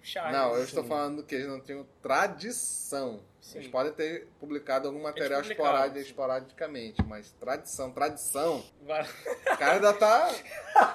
Mas eu tenho um momento de fala. Vai Tá bom, lá. beleza, o cara tá puto aí. Tô falando aqui. Isso aqui eu tirei do próprio New York Times. Isso aqui eu tirei do próprio, da própria Wikipédia. No próprio cu. Tô brincando. pô. Bolsonaro. Acabei tirar aqui do meu Vamos rabo. lá, vamos lá. Então por que, por que, que o New York Times abriu esse espaço e tal? Porque Eles queriam ser estilosos. o conteúdo é muito bom. O que, o que, que é Welcome to the New World? É uma história, duas famílias de refugiados da Síria que, para tentar ter uma vida melhor, se mudaram para os Estados Unidos, né? Se mudaram como refugiados. Então, Caralho. Eles tentam reconstruir as suas vidas é, num lugar com a cultura completamente diferente, Uhum. em onde eles são vistos como alienígenas, praticamente. Então, a história, eu, eu comecei a ler, não cheguei até o final, infelizmente, porque aconteceu um monte de coisa na minha vida, não vou... mas, assim, nem precisa chegar até o final para te saber o conteúdo, mas... ah, mas assim, o que acontece? Os caras vão para a América porque a Síria é completamente destruída. Se você for ver o que que aconteceu na Síria hoje, a Síria simplesmente não existe mais. Dá uma pesquisada só em alguns vídeos de, de imagens aéreas pra você ter noção do que do que aconteceu. aconteceu. lá. Então, um dos personagens lá que eu, que eu lembro bem, ele, ele tinha uma loja de, de venda e conserto de celular. Então ele tinha uma lojinha assim e tal, de, de venda e conserto de celular, tinha, levava dinheiro, tá, nem, nem, nem aí pra política e tal, era um cara comum, cidadão comum e tal, tentando sobreviver e sustentar sua família. Acontece aquela guerra horrorosa, devastadora, que destrói o país inteiro, e ele é um dos que consegue ir para os Estados Unidos. O dia que os caras chegam lá, simplesmente, é o dia antes da eleição do. Uhul. Trump. Eles chegaram no, no dia antes da eleição. Uhum. No dia seguinte, eles, eles chegam lá, tipo, as- essas duas famílias que são acompanhadas, né, pela, pela tirinha, e tipo, uma caralhada de parente que ficou pra trás e que tava na expectativa de vir também. Só que dependia dessa eleição. Quando sai o resultado da eleição, Trump ganhou. Eles já sabem Que que, é, os parentes que viriam não vão vir mais. Então, e é exatamente isso que acontece. Os parentes que, que iriam vir não vêm mais. As portas se fecham completamente. E aí eles ficam sozinhos ali nos Estados Unidos. Ainda tem ainda, né, um, um- uma tipo uma central de apoio a refugiados e tal, que ensina o inglês, que ensinam é, modos, culturas, como eles têm que se comportar, fazem um caminhamento para o emprego, conseguem alugar uma casa para eles e tal. É um negócio muito mais estruturado do que os haitianos aqui no Brasil, por Sim. exemplo. né? Uhum. Então, é, eles, eles tiveram esse suporte. Só que mesmo com esse suporte, a vida não é fácil. Por quê? Porque os caras é, descobrem, os, os extremistas, com a ascensão do Trump, isso a gente vê aqui no Brasil também, com a ascensão de, de extrema-direita no, no poder, é, alguns, alguns extremistas se sentem no, né, No direito. no né? direito de, de começar a perseguir as pessoas, né? Então, descobre o telefone da casa deles, começa a fazer ameaça. Caraca. É assim, é um negócio tenso. Então eles ficam querendo fugir pro Canadá, porque. é, ventilando pelo menos essa hipótese, né? Porque eles não se sentem mais seguros. Os caras conseguem uma casa até bacana pra eles lá, só que, tipo, os extremistas descobrem onde eles estão, começam a ameaçar, carro ficar rondando a casa deles lá. É, fica um negócio, clima de terror, por causa do Trump, né? Por causa da ascensão do Trump, né? Que se fosse outro outro presidente, muito provável que não- isso não acontecesse. Se fosse o Bernie Sanders, É, se fosse o Bernie Sanders, nada disso teria acontecido. mas assim, tipo, aí a polícia vai lá, faz aquele migué, né, tal, que a gente já conhece, nós estamos investigando e tal, só que a sensação de segurança não passa. Enquanto, além deles terem que se adaptar a uma nova cultura e tudo mais e tal, ainda tem que fugir dessa perseguição, que é uma, Psicopatas. é, que é uma perseguição assim, tipo, que eles não tem, eles não sabem de, de onde vem e tal. É um negócio assim bizarro, porque os caras estão ali, os caras não são terroristas, não são porra nenhuma. Eles só querem, eles só querem sobreviver porque simplesmente destruíram o país deles. Não foi culpa deles, eles não estavam envolvidos em política em porra nenhuma daquilo, não estavam de lado nenhum ali. E os caras são, começam a ser perseguidos por populares, né? Por pessoas da, da população. Por pura, acredito que seja, desinformação e Filha da uma putice. pu- pitada de filha da putice. Essa é a minha primeira indicação, Welcome to the New World. Por incrível que pareça, está não, você não vai encontrar livraria nenhuma, mas está disponível no site do New York Times, porém em inglês, então Deixa eu você perguntar, tem em português, tio? não, você tem que estar com o inglês em dia pra, pra poder Que é, vira, mano. pra poder ler essa obra-prima aí. Ganhadora do Pulitzer está completamente de graça. Só tem um preço que é tipo alguns anos de inglês que você tem que ter É, ou. Ou usar o Google Tradutor. É, é, é, ó, Ou, na se nossa, você tiver muito interesse mesmo, pega e vai traduzindo. E é até bom que você época- aprende, né? É, na nossa época, na década de. Vocês da década de 80, eu da década de 90. Ei. É. 80 eu sou da não. década de 90. Ei, Ei, Você dos anos 60, vocês dos anos 60. O que, que eu é fazia? moda, 70, eu não 80. Você... Pra ler material em inglês, eu pegava o dicionário inglês-português Sim. aqui, ó. palavra Era aqui, palavra. palavrinha, filha da puta. Eu queria traduzir jogo, né? Que o cara, que o filho da Inclusive, puta o falava. Luiz fazia isso com, com mangá. Ele pegava lá o... Como é que é o ideograma? Tá, O japonês é foda, né? Não, nunca. Traduzia os do ideograma. ali. Eu não sou tão doido, não. Mas, Segunda indicação. segunda indicação. Então, vai Luiz. eu logo? Luiz. É nóis. Aqui na roda. Luizeira. Beleza. A minha primeira, né, indicação É a segunda indicação do programa. Tá bom. Aqui vai ser um material que chama Meninas em Jogo, material feito em conjunto e aqui entra aquela dupla que eu comentei mais cedo, um jornalista e um quadrinista, né, fazendo um, um quadrinho jornalístico. É o Meninas em Jogo do, de 2014. né? Esse material ele fala da prostituição infantil em torno ali da movimentação para a Copa do Mundo de Ah, 2014. brasileira? É brasileiro. Nossa, O Alexandre de. Maio é o quadrinista e a Andrea Dipp é a, a jornalista, né? E que basicamente trabalha no roteiro do material. Eu já ia fazer uma piada bem ridícula. Ah. Então ela vai deep na, Dipp no, no, No na reportagem. Deep na no investigação. na Inclusive, o interessante é que os dois fazem um material que eles escrevem a pauta. Eles escrevem a pauta, a pauta para, o, para, um, para um prêmio que é o prêmio Tim Lopes de investigação, né, de, de jornalismo investigativo. E eles escrevem esse projeto é, para ser escrito, para ser produzido em quadrinhos né? Eles, gran, eles ganham, uma- ganham o, o prêmio e aí com o prêmio eles ganham um, um, um- recurso para poder financiar é, a matéria. Ou seja, esse esse prêmio ele é ele dá o dinheiro para você ir lá, Uhum. né, fazer a tua investigação Entendeu? e aí trazer a matéria à tona. É, esse, jorn- esse quadrinho ele é feito em meados de 2013, publicado em 2014 pela agência pública, que é uma agência de jornalismo investigativo, uma agência virtual, né? Eles Já. não trabalham com material impresso. Ah, mas é, é mas é do governo ou não? Não, não, não. É, agência, pelo agência investigativa, mas ela é independente, né? Ah, tá. Eles basicamente trabalharam ali no, ali no Ceará, né?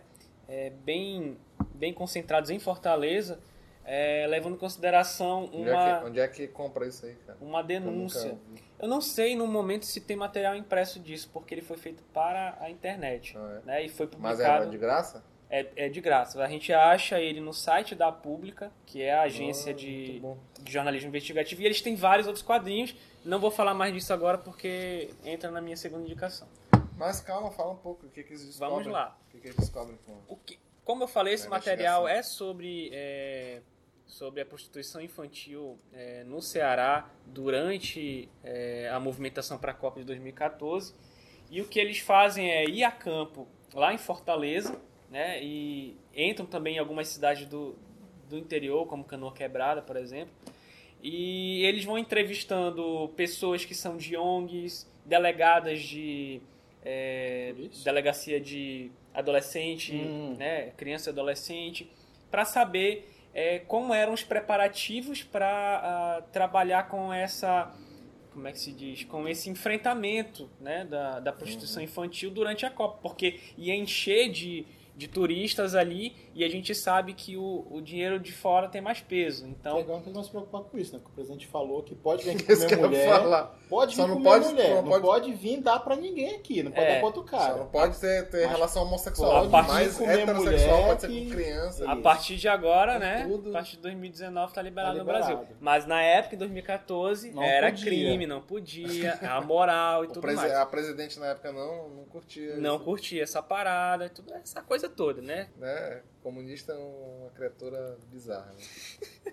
Querem proibir pedofilia, prostituição. Mas É. vamos lá, e aí eles vão, eles vão descobrindo que essa rede, é, ela é uma rede muito organizada, que não se mostra, mostra mostra-se o mínimo possível, e ela trabalha com a, com a importação, eles trazem as meninas do interior para a capital para trabalhar nos prostíbulos ah, de Fortaleza principalmente. É um trabalho investigativo de fato, por mais que ele tenha a, a objetividade do quadrinho jornalístico, como a gente falou aqui, é, ele tem um, um lado muito subjetivo que é o dos en- entrevistadores, né? Inclusive são aspectos muito interessantes dentro do quadrinho jornalístico, que é o uso do quadro para trabalhar a narrativa, que só aí já tem a subjetividade do narrador, né? Ou seja, da, da pessoa que está entrevistando, por exemplo, ele coloca a opinião, o direcionamento que ele quer ali dentro daquele material. Então, eles trazem isso e trazem muito a narrativa que vai sendo construída a partir dos delegados, do- das delegadas, que geralmente é, é quem trabalha com é, prostituição infantil, que boa parte é de mulheres, são delegadas, né, das presidentes de ONGs, presidentes de ONGs de é, prostitutas, inclusive, para se ter uma, uma é, proteção das, das trabalhadoras, das profissionais do sexo, como se diz hoje em dia. Né? E, e é muito interessante ver a narrativa por meio das entrevistas dela. É muito legal, é muito coeso e é muito fluido o texto. Você não sente que você está lendo um- uma Assunto tão reportagem, pesado, né? uma coisa tão pesada, entendeu? É, é um material muito bom que eu indico e está de graça no site da Pública. É um material top. É um material top. top, top, top. E outra coisa é que o Alexandre de Maio, ele acabou se especializando em quadrinho jornalístico depois dessa, dessa reportagem que ele fez em, em parceria com o Andrea Dipp, né? Então ele, ele trouxe outros materiais aí de que falam ali sobre a periferia do Rio de Janeiro. Ele traz um mais recente que é o Raul, é, que está na banca aí, vocês podem procurar que vão achar facilmente. Então ele acabou sendo uma referência nacional para Quadrinho quadrinho jornalístico. Eu não conhecia. Evaldo, qual a sua primeira indicação? Eu vou começar do mais óbvio pro mais obscuro. A gente falou do Joe Sacco, né, que é referência na porra do tema, principalmente com o Palestino, o Palestino assim de longe é o trabalho dele mais conhecido, mais reconhecido e tem umas duas, três continuações.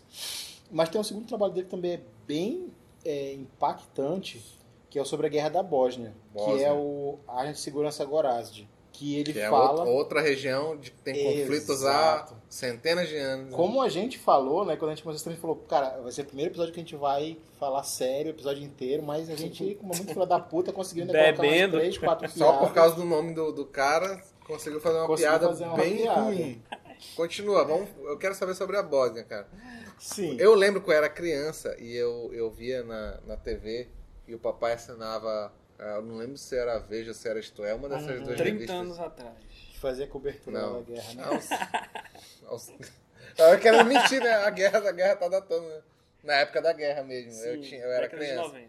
Eu era criança e eu via e aquelas imagens de um monte de gente. Não era uma coisa em preto e branco, eram fotos coloridas Sim, de gente morta, sabe? E uma massacre, né? Uma, sim. Dezenas de pessoas mortas numa única foto. E, tipo, a revista publicava aquilo. assim, e eu ficava chocado com aquilo. Cara, isso tá acontecendo na Europa, agora. Na época eu nem tinha noção disso, mas aquilo me chocava. Se fosse uma foto antiga, tipo, eu era acostumado a ver uma foto é, Do do livro de história, do né? Fica meio tal, impessoal, né? Porque tá longe de Mas tá longe, mas aquilo tava acontecendo naquele momento. Sim, e, eu, e eu via meu pai assistindo o Jornal Nacional e falando da Bósnia, guerra na Bósnia agora, não sei o que tal. É. Isso, isso me marcou pra caramba, eu lembro. Eu acho que, em parte, se fala muito da Palestina do Joe Sacco, porque a Palestina é um problema que continua até hoje.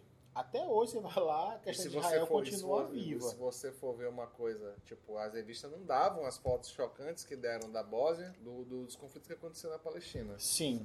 A agência de notícia meio que dava uma suavizada Dá no negócio, mas acontecia né? muita coisa bizarra. É, Que a gente passou a saber a partir de Palestina. exato. Por outro lado, a Guerra da Bósnia foi um evento. É foda tu fazer valor moral de ah, o que é pior, é equivalente e tal, mas sei lá. né? Teve envolvimento, teve pessoas mortas, como tu falou. Mas milhares- analisa milhares hoje de o aspecto vítimas. jornalístico, né? Pois é. Eu creio que hoje se fala muito, analisando o quadrinho jornalístico, analisando o trabalho do Joe Sacco, ainda se fala muito de Palestina. E o Bósnia, ele ficou um pouco esquecido, porque, bem ou mal, a situação na Bósnia está sendo aos poucos amenizadas.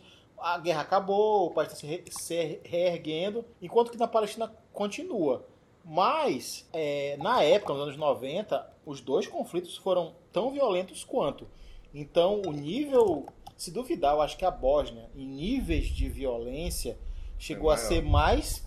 Pois é, chegou a ser pior que a Palestina. Isso é uma coisa que é mais, que é mais chocante. Enquanto na Palestina você diz assim, ah, mas tá, são dois grupos, são os muçulmanos e judeus. Na Bósnia são pessoas que, em alguns casos, eram o mesmo povo que estava se matando me- meramente porque tinham religiões diferentes. Um Não, era mas é- católico, mas- um era ortodoxo, outro era, outro era muçulmano. Só que. E era o mesmo povo, falava a mesma língua e estava Não se era bem o matando. mesmo povo, porque. por questão é- é- religiosa. eram sérvios, Sim, croatas. sim, sim. E, Mas- os, e os do sul que eram de origem também além mediterrânea, né? É, todos eles eram eslavos, mas é eslavos de etnia um pouco diferentes e a questão religiosa Meio que pesava muito. É, acho que, sei lá, não tinha um, não tinha um bósnio central, né? Todos sofriam influência de, São de, uma- identidades, né? Sim, de quem tava, tipo, os do sul tinham sofrido é, é, influência da África, né? Que eram, eles eram de Sim. islâmicos. é, sim. Os do meio eram de eram sérvios, né? Eram sofriam mais influência. Fazendo, Influência fazendo, fazendo aquelas E os comparações. do norte croatas, né? Fazendo, uma- fazendo uma daquelas comparações bem escrotas, bem.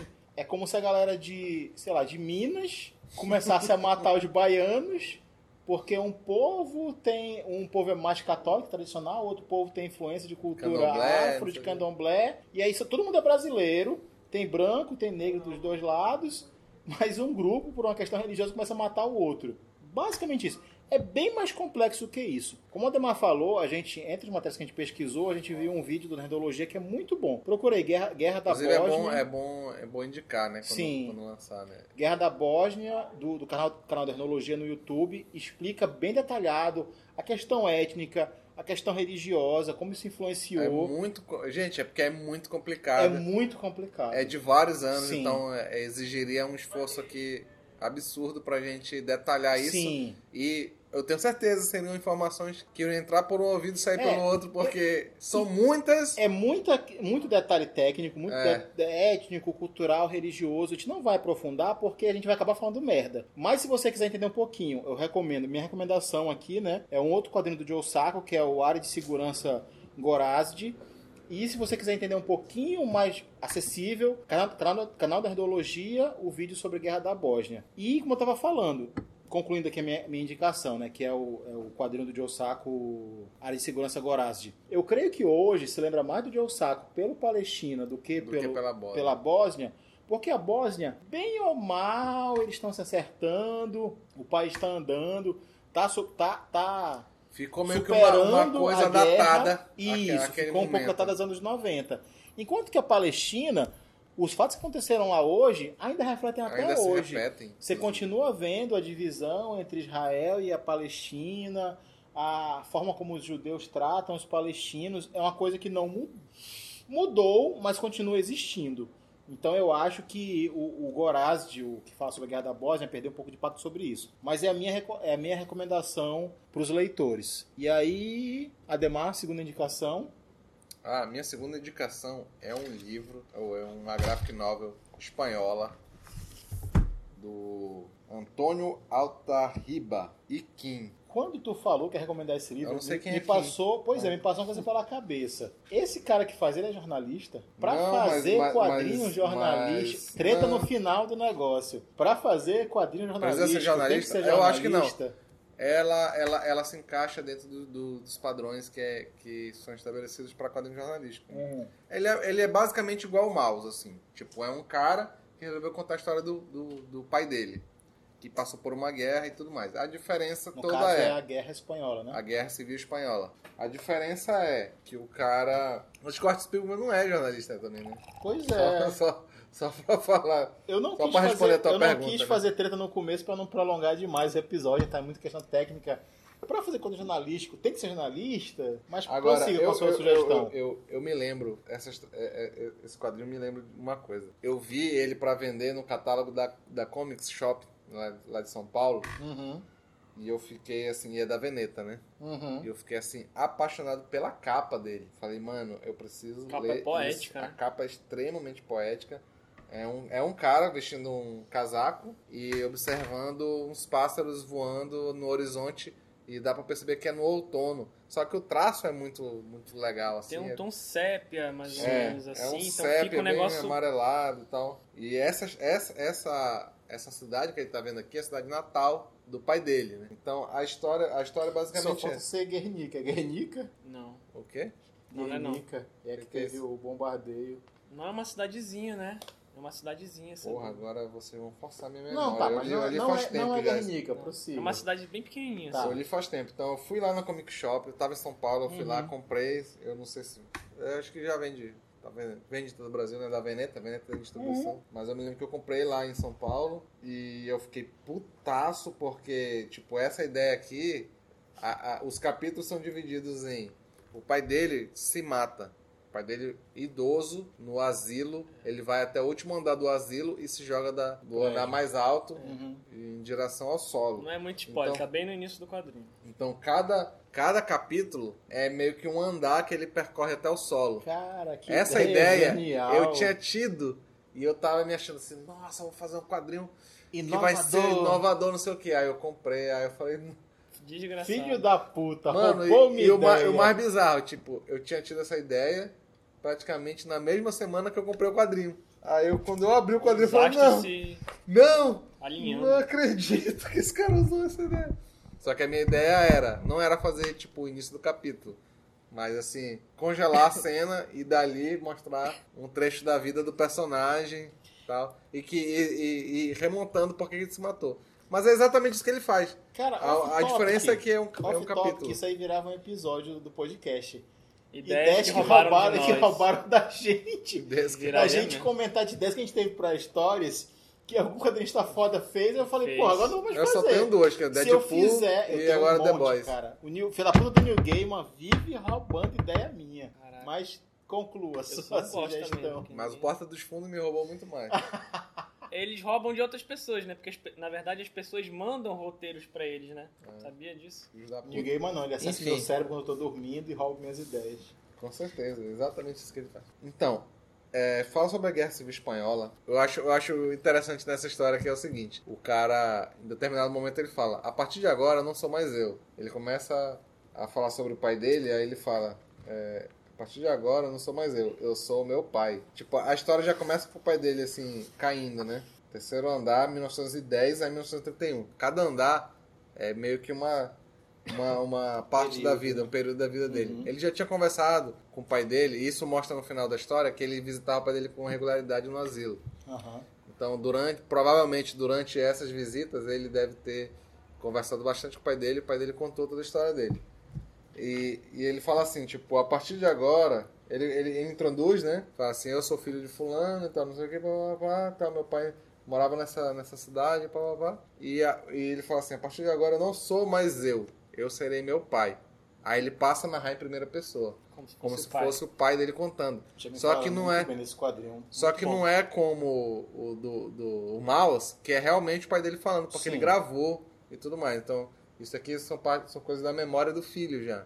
E ele foi contando a história do pai dele como ele assimilou. Então, o- ele mostra o início da ditadura do, do Francisco Franco, que foi um, Um grande filho da puta. um grande filho da puta da Espanha, né? Um Tá na ditador. escala logo depois do Hitler. E o que eu acho mais legal, assim, eu me lembro, eu me lembro que, que quando eu conheci o Luiz, assim, há pouco. Pouco. Porra! Foi. É filho da puta igual, né? É isso que eu te Não. Qual é a conclusão dessa história? conclusão Como é a seguinte. Parece o Franco, esse filho da puta. Não, o, o- uma vez, logo no início da, da minha amizade com o Luiz, o Luiz, o, a, a gente tava vivendo toda essa questão da, da eleição, Sim. da eleição, acho que foi ano passado, né? Foi. Sim. Aí o Luiz falou, pô, o ideal seria uma social-democracia, uma, Uhum. uma, uma, uma democracia que visasse o social, não sei o que, blá, blá, blá. Tipo assim, não comunismo, não Uhum. socialismo como a gente conhece, mas uma Eu coisa que achei que o foi Luiz era comunistão, achei que eu era social-democrata. uma república, O Luiz uma, não é comunista? Fosse uma república, mas com, né, Aham. com um viés socialista e tal, não sei o quê. Ele falou isso, aí eu falei, tentaram fazer isso na Espanha. certo. E ele nesse livro fala, a, a- naquele período que o pai dele chega, o pai dele morava no interior fudido e tal, não sei o que, quis ir pra, pra uma cidade, e nem era uma cidade tão grande, agora eu não tô lembrado qual era. É, não, era não era nem Barcelona nem Madrid. Era uma outra cidade que ele, que ele Ah, decidiu, Bilbao, mas era uma cidade, era uma cidade, pouco, um pouco, era, era o centro ali naquela região, né? Uhum. Ele vai pra lá e a galera tava tentando formar um governo que fosse Social-democrata. social-democrata. Uhum. Só que o social-democrata ninguém andava armado, porque era um social, era É, etiqueta na paz. eles acreditavam pouco no- no- na, na- na teoria de Marx, né? Aham. Mas eles não queriam, né? Obviamente não Pegar queriam impor, pegar em arma e tal. Eles queriam que fosse uma coisa tipo onde o povo tivesse É. uma democracia social, Sim. né? Onde o povo tivesse voz, tudo fosse decidido em assembleias e tudo Uhum. mais. E isso estava começando a, a, a, tava, tava em estágio embrionário e tal. Aí As chegaram- assembleias rolando e tal, não sei o quê. dentes, Tal, então aquela, aquela galera. cidade, aquela cidade começou até a re- reunir um monte de intelectuais e tal, pessoas, professores, universitários e tal, pessoas que queriam contribuir com, essa, Uhum. com esse novo governo que estava se formando ali naquele momento. E aí chega os militares e fala, não, ninguém vai deixar porra nenhuma, tem nada de social aqui, mano. Social é meus Começaram a, fuzil. eles simplesmente bombardearam a cidade, bombardearam Então a acho que é cidade. Guernica, cara. Mas... Então é, é- é o, o Franco deu um golpe nesse momento. Uhum. Aí ele vai mostrando tudo, tipo assim, o pai dele não tava muito longe de pensar em política. A galera Uhum. tava. Ele, ele ficou hospedado numa pensão e a galera discutindo, né? Os rumos do país, não, social-democracia, não sei o que, blá blá blá blá blá. Blá. E aí ele cagando, ele querendo saber de como é que ele ia arranjar dinheiro. Ele tinha 18 anos na época, então é, a- ele, ele, ele, ele pensava em se sustentar e transar. Certo. Só isso. Mas é o que vale a vida. Aí, né? pois é, só que começa a cair mísseis no- na Aí cidade. tem que desviar do míssil, conseguir comer e transar com a... Não é bem isso assim. Impossível. é- é Parte cortada. né? É, quando tu, pa- quando tu passar por isso, tu vai ver que não é tão simples assim. Claro que é. Aí a vida do cara muda nisso, completamente. Não, comida, aí é isso que é legal. A vida do possível. cara muda completamente. Aham. Então, aí ele vai ter que passar a pensar sobre política, porque estão bombardeando a cidade dele. Aí, o que, que acontece? Franco, lembrei da cidade, é Saragossa. Então, o que acontece em Saragossa? Saragossa é bombardeada. Logo depois, o Franco começa a, a recrutar o máximo de, de jovens possível para o exército dele. Ele, como estava querendo sobreviver, e naquele momento o- a fonte de renda dele acabou, ele entra no exército. Só que logo ele Caralho. percebe que ele não é um fascista. Porque para se dar bem no exército do Franco, Tem que ser tinha que ser fascista. Ele já pensou E você no campo de batalha. E quem eram os inimigos dele? Eram os comunistas, é, guerrilheiros lá, né? Que estavam. Depois começaram a ser patrocinados pela União Soviética. Mas era a galera que conseguiu pegar em arma lá e tal. Os guerreiros. Que nem teve aqui no Brasil, né? A galera que, que tava lutando pela democracia. Pegou em arma, a União Soviética ela viu lá uma oportunidade e começou a injetar uma grana nos caras. Beleza. Os caras a, de democrata passaram a ser realmente comunistas, como a cartilha da União Soviética queria, né? Aí ele, o que, que ele faz? Ele pega e, e, e numa bela noite que ele tá de vigília numa trincheira, ele muda de lado. Ele, ele deserta e vai pedir asilo político pro, pros próprios inimigos dele. Se fode, pro... Ele não se fode, não, pô. Mas assim, ele faz uma escolha que É. é bem complicada para um espanhol, né? Ele era do exército do Franco e ele passa a integrar o exército comunista de guerrilha. Do... Aí a partir daí, mano, ele só toma no cu e é do início até o fim da guerra, né? Aí eu não vou entrar mais em spoiler, porque eu já tô me alongando Sim. pra caralho, mas assim, é Não, já muito. contou o quadrinho todo, mas nem comprar o quadrinho. Não, mas Não, mas a história A vai questão- muito além disso. Ele a vai que- até o final da vida É. do pai dele. A questão é Termina, que termina no suicídio do pai dele. você, a, a- a- você vai ficando, eu tive essa impressão quando eu li, de que você vai ficando se sentindo enclausurado como o pai. É. Porque A- sempre o cerco tá A fechando. coisa vai se fechando em volta dele. Nossa, esse quadrinho me arrepia. Dá um, dá um sentimento de gente. Dá um alívio de uma hora, né? Ele, pô, o cara consegue um alívio, até- aí depois ela vem de novo. Essa E- é uma vida de E aí fugitivo. você se coloca no lugar dele ali no final da vida, num asilo, tudo que ele passou, o que que tem na cabeça dele, e aí você pensa, Não, não, você pensa se assim, mata, velho. Eu, na verdade, eu pensei o contrário. Falei, mano, morre porque Ah, filha da puta. é muitos demônios aí na cabeça. É, é, muita, tem é muita- é muita coisa, cara. Muita coisa. Se for ver quantos amigos dele, pessoas que ele amou, que morreram brutalmente, assim, é bizarro. um- uma questão interessante desse quadrinho, se tu me permite, que, como eu falei, tem muito, tem muito de literariedade nele. Então ele vai brincar, às vezes, com letras. As letras, elas entram no... Elas formam alguma coisa do quadro. Às vezes, alguma imagem forma alguma coisa da narrativa em si, né? Da forma de narrar. Então, ele é muito interessante para quem está estudando o roteiro trabalhar é, estudar narrativa, né? Estudar narrativa em si, o traço é simples, não é nada muito, muito tão, não é nada muito realista. Ele tem, ele fica entre o cartão e o realista, mas o traço é bem simples e é muito interessante trabalhar essa questão do, do, do- da narrativa é, em tempo real ali, ele falando e as coisas acontecendo e muito texto porque tem bastante texto, cara. É Agora é aí. a tua vez. Agora aí. Bom, minha segunda indicação e última dessa noite. Como eu falei mais cedo, é, a minha primeira indicação era Meninas em Jogo, que foi um quadrinho do Alexandre de Maio e da Andrea Dipp, é, publicado no site da agência pública. E a minha indicação é justamente a agência pública. É, existem diversas reportagens diversos projetos. Eles trabalham com jornalismo investigativo, né? É, eles foram fundados em 2011 é, especificamente por repórteres mulheres. Né? A Pública é a primeira agência de jornalismo investigativo sem fins lucrativos do Brasil, ou seja, eles não têm é, ligação é, com o governo e por mais que sejam privados, eles não, não têm intenção de receber dinheiro. É, com reportagens de fôlego pautadas pelo interesse público, as matérias sempre foram publicadas com a intenção de trazer um assunto mais que está em pauta no momento, né? Ou seja, alguma coisa é, muito que tem algum impacto público interessante, como é o caso do Minas em Jogo, que fala de, é, de prostituição infantil, né? Mas eles também trazem vários outros, vários outros quadrinhos. A partir desse quadrinho do Minas em Jogo, eles, eles passaram a publicar outros quadrinhos no site, alguns produzidos por eles mesmos e outros é, de outros sites também especializados em quadrinhos jornalísticos. Né? Eu vou falar aqui alguns para vocês. Todos os quadrinhos podem ser acessados no site da Pública, que é o apublica.org HQ, é, onde vocês podem estar acessando os vários quadrinhos que estão lá. Eu vou falar alguns aqui bem rapidamente. Além do Meninas em Jogo, né, publicado em 2014, que foi finalista do prêmio Gabriel Garcia Marques na categoria Imagem, né? Ganhou o prêmio Tim Lopes de jornalismo investigativo. É, a gente tem o quadrinho O Haiti é Aqui, é, produzido em Santo André por um grupo de imigrantes haitianos que se organizou para falar sobre estereótipos, né, sobre os preconceitos que eles sofriam no local. A gente também tem o quadrinho Compartimento 13, que fala sobre é, é uma da revista é, americana Simbólia, né, de- ela denuncia o desamparo de sem-tetos nos Estados Unidos,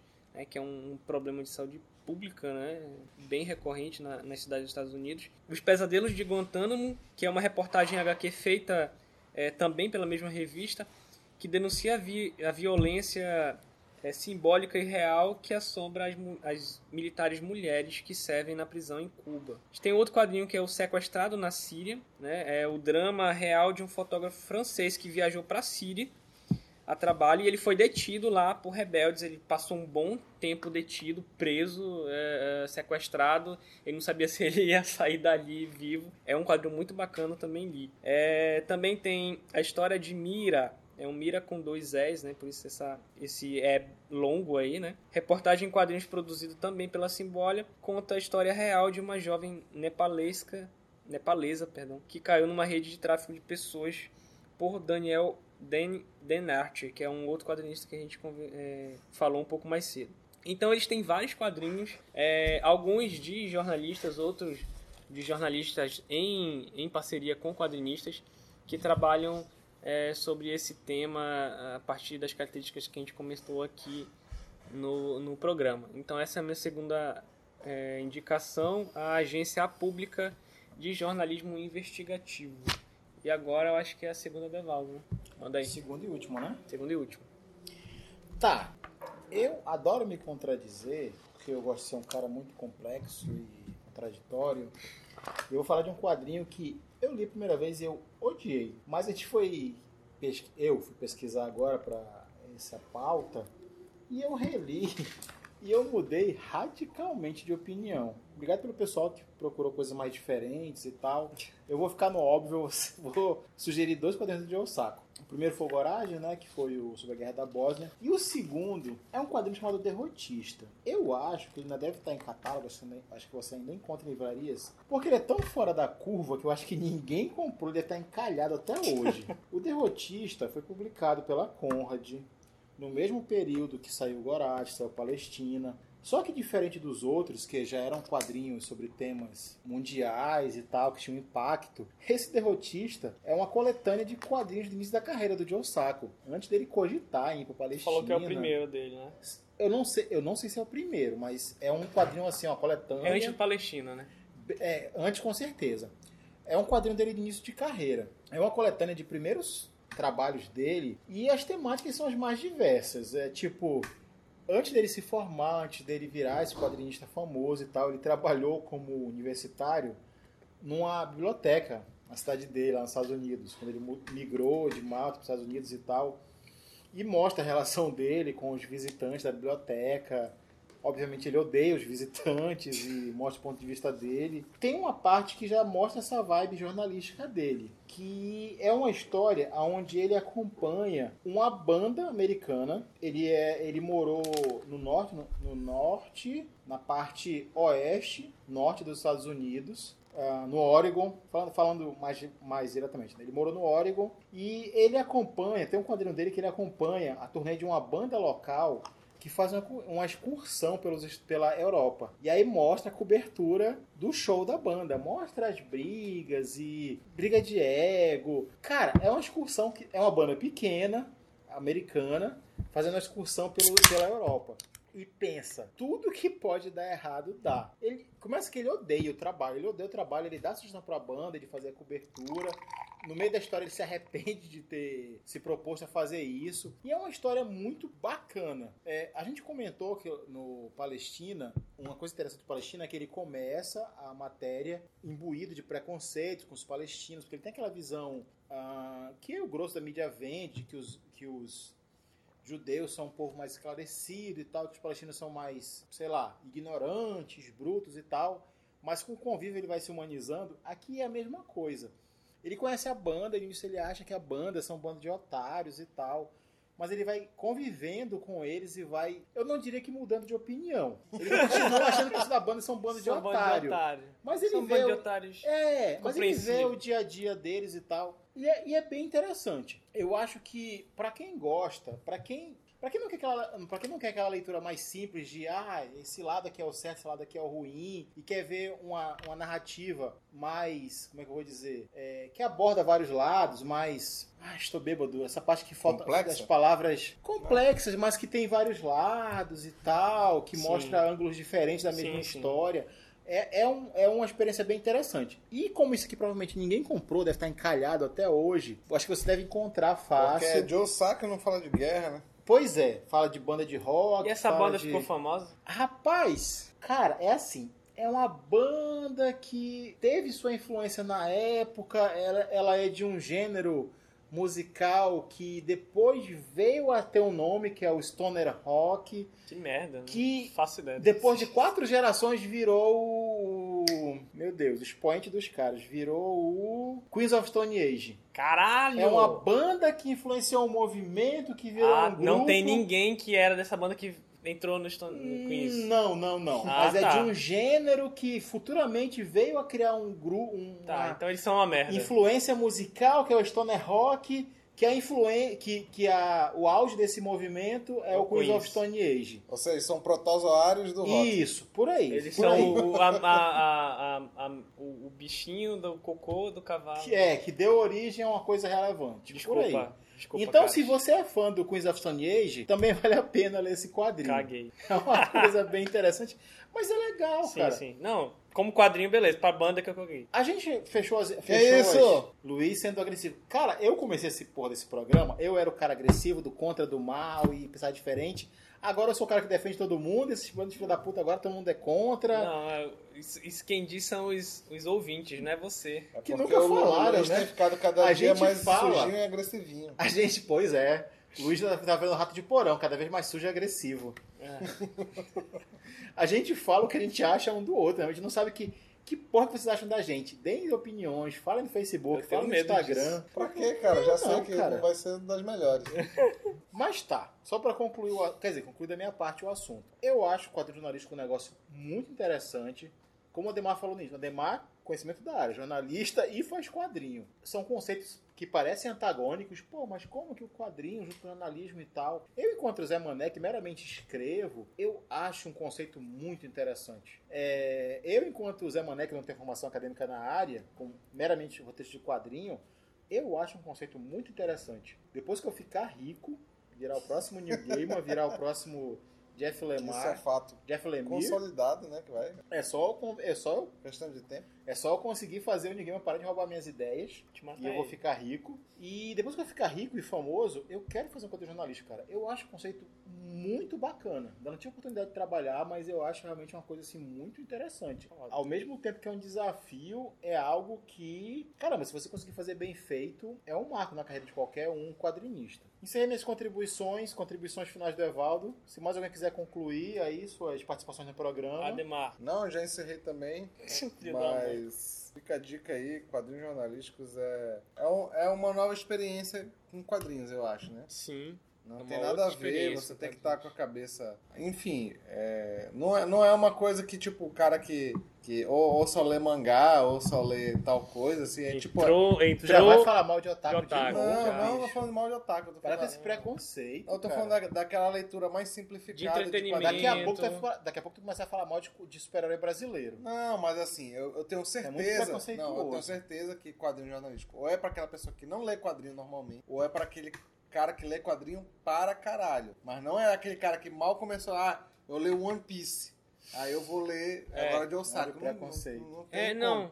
Ou leio, ah, eu- Tá falando que o cara Ah, que é otaku não consegue ler a quadrinho nova fase do jornalístico. Aquaman tá maravilhosa, agora eu vou ler de Osaka. Não, não, cara, não, não é assim que funciona. Luiz, se defende aí, cara. Tu Não, que é otaku. termina aí. Eu tô é falando que é, eu tô falando que é uma indicação para aquelas pessoas que querem é, ir, a- ir ao mais profundo do, do que essa mídia pode O cara que oferecer. quer ler algo de qualidade. Algo. Ele tem que parar de ler mangá e Não, algo que transcende, algo que transcende o, o ficcional, né? Mas que tá dentro daquela mídia. Sim. Não, o que a gente tá. O que tu tá falando é porque o Evaldo tá cumprindo o papel dele de sacane- de sacanear aqui o. Mas o que, que, o, o que, que o Adema tá falando é que o quadrinho, o material de entretenimento, beleza, ele tem seu espaço no mercado e tudo mais.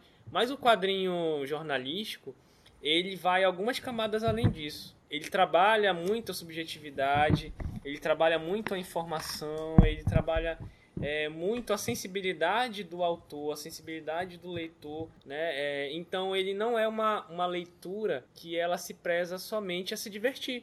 Porque tu não vai ler um quadrinho com a Palestina e tu vai ficar rindo pra caralho. Não. Tu vai, tu vai te informar, beleza. Tu vai te sensibilizar, beleza. Tu vai mudar tuas opiniões ou reforçar tuas opiniões, provavelmente.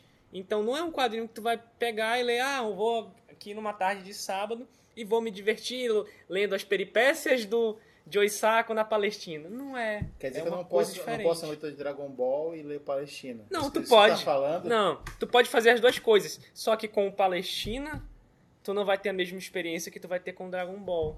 O Evaldo tá me sacaneando, sacaneando fudido. é isso. E a minha opinião também é muito, muito perto Então eu disso. posso ler o Dragon Ball e Pode. Palestina. Pode. Você pode Deve. ler as duas Inclusive coisas. deve. Inclusive deve. Por Se você Dragon Ball, São-. São experiências diferentes, são experiências que vão te trazer é, coisas diferentes, entendeu? E não, não te impede de ler uma coisa e querer ler outra. E você pode ler Crepúsculo e o caralho, né? Vai falar muito de Crepúsculo também. E Harry Potter. Posso ler Harry Potter e passar Então é isso, né? Vamos acabar essa parada aqui já tá... Que a gente tá viajando já. Beleza. Valeu, gente. Obrigado. Obrigado, falou, até a próxima.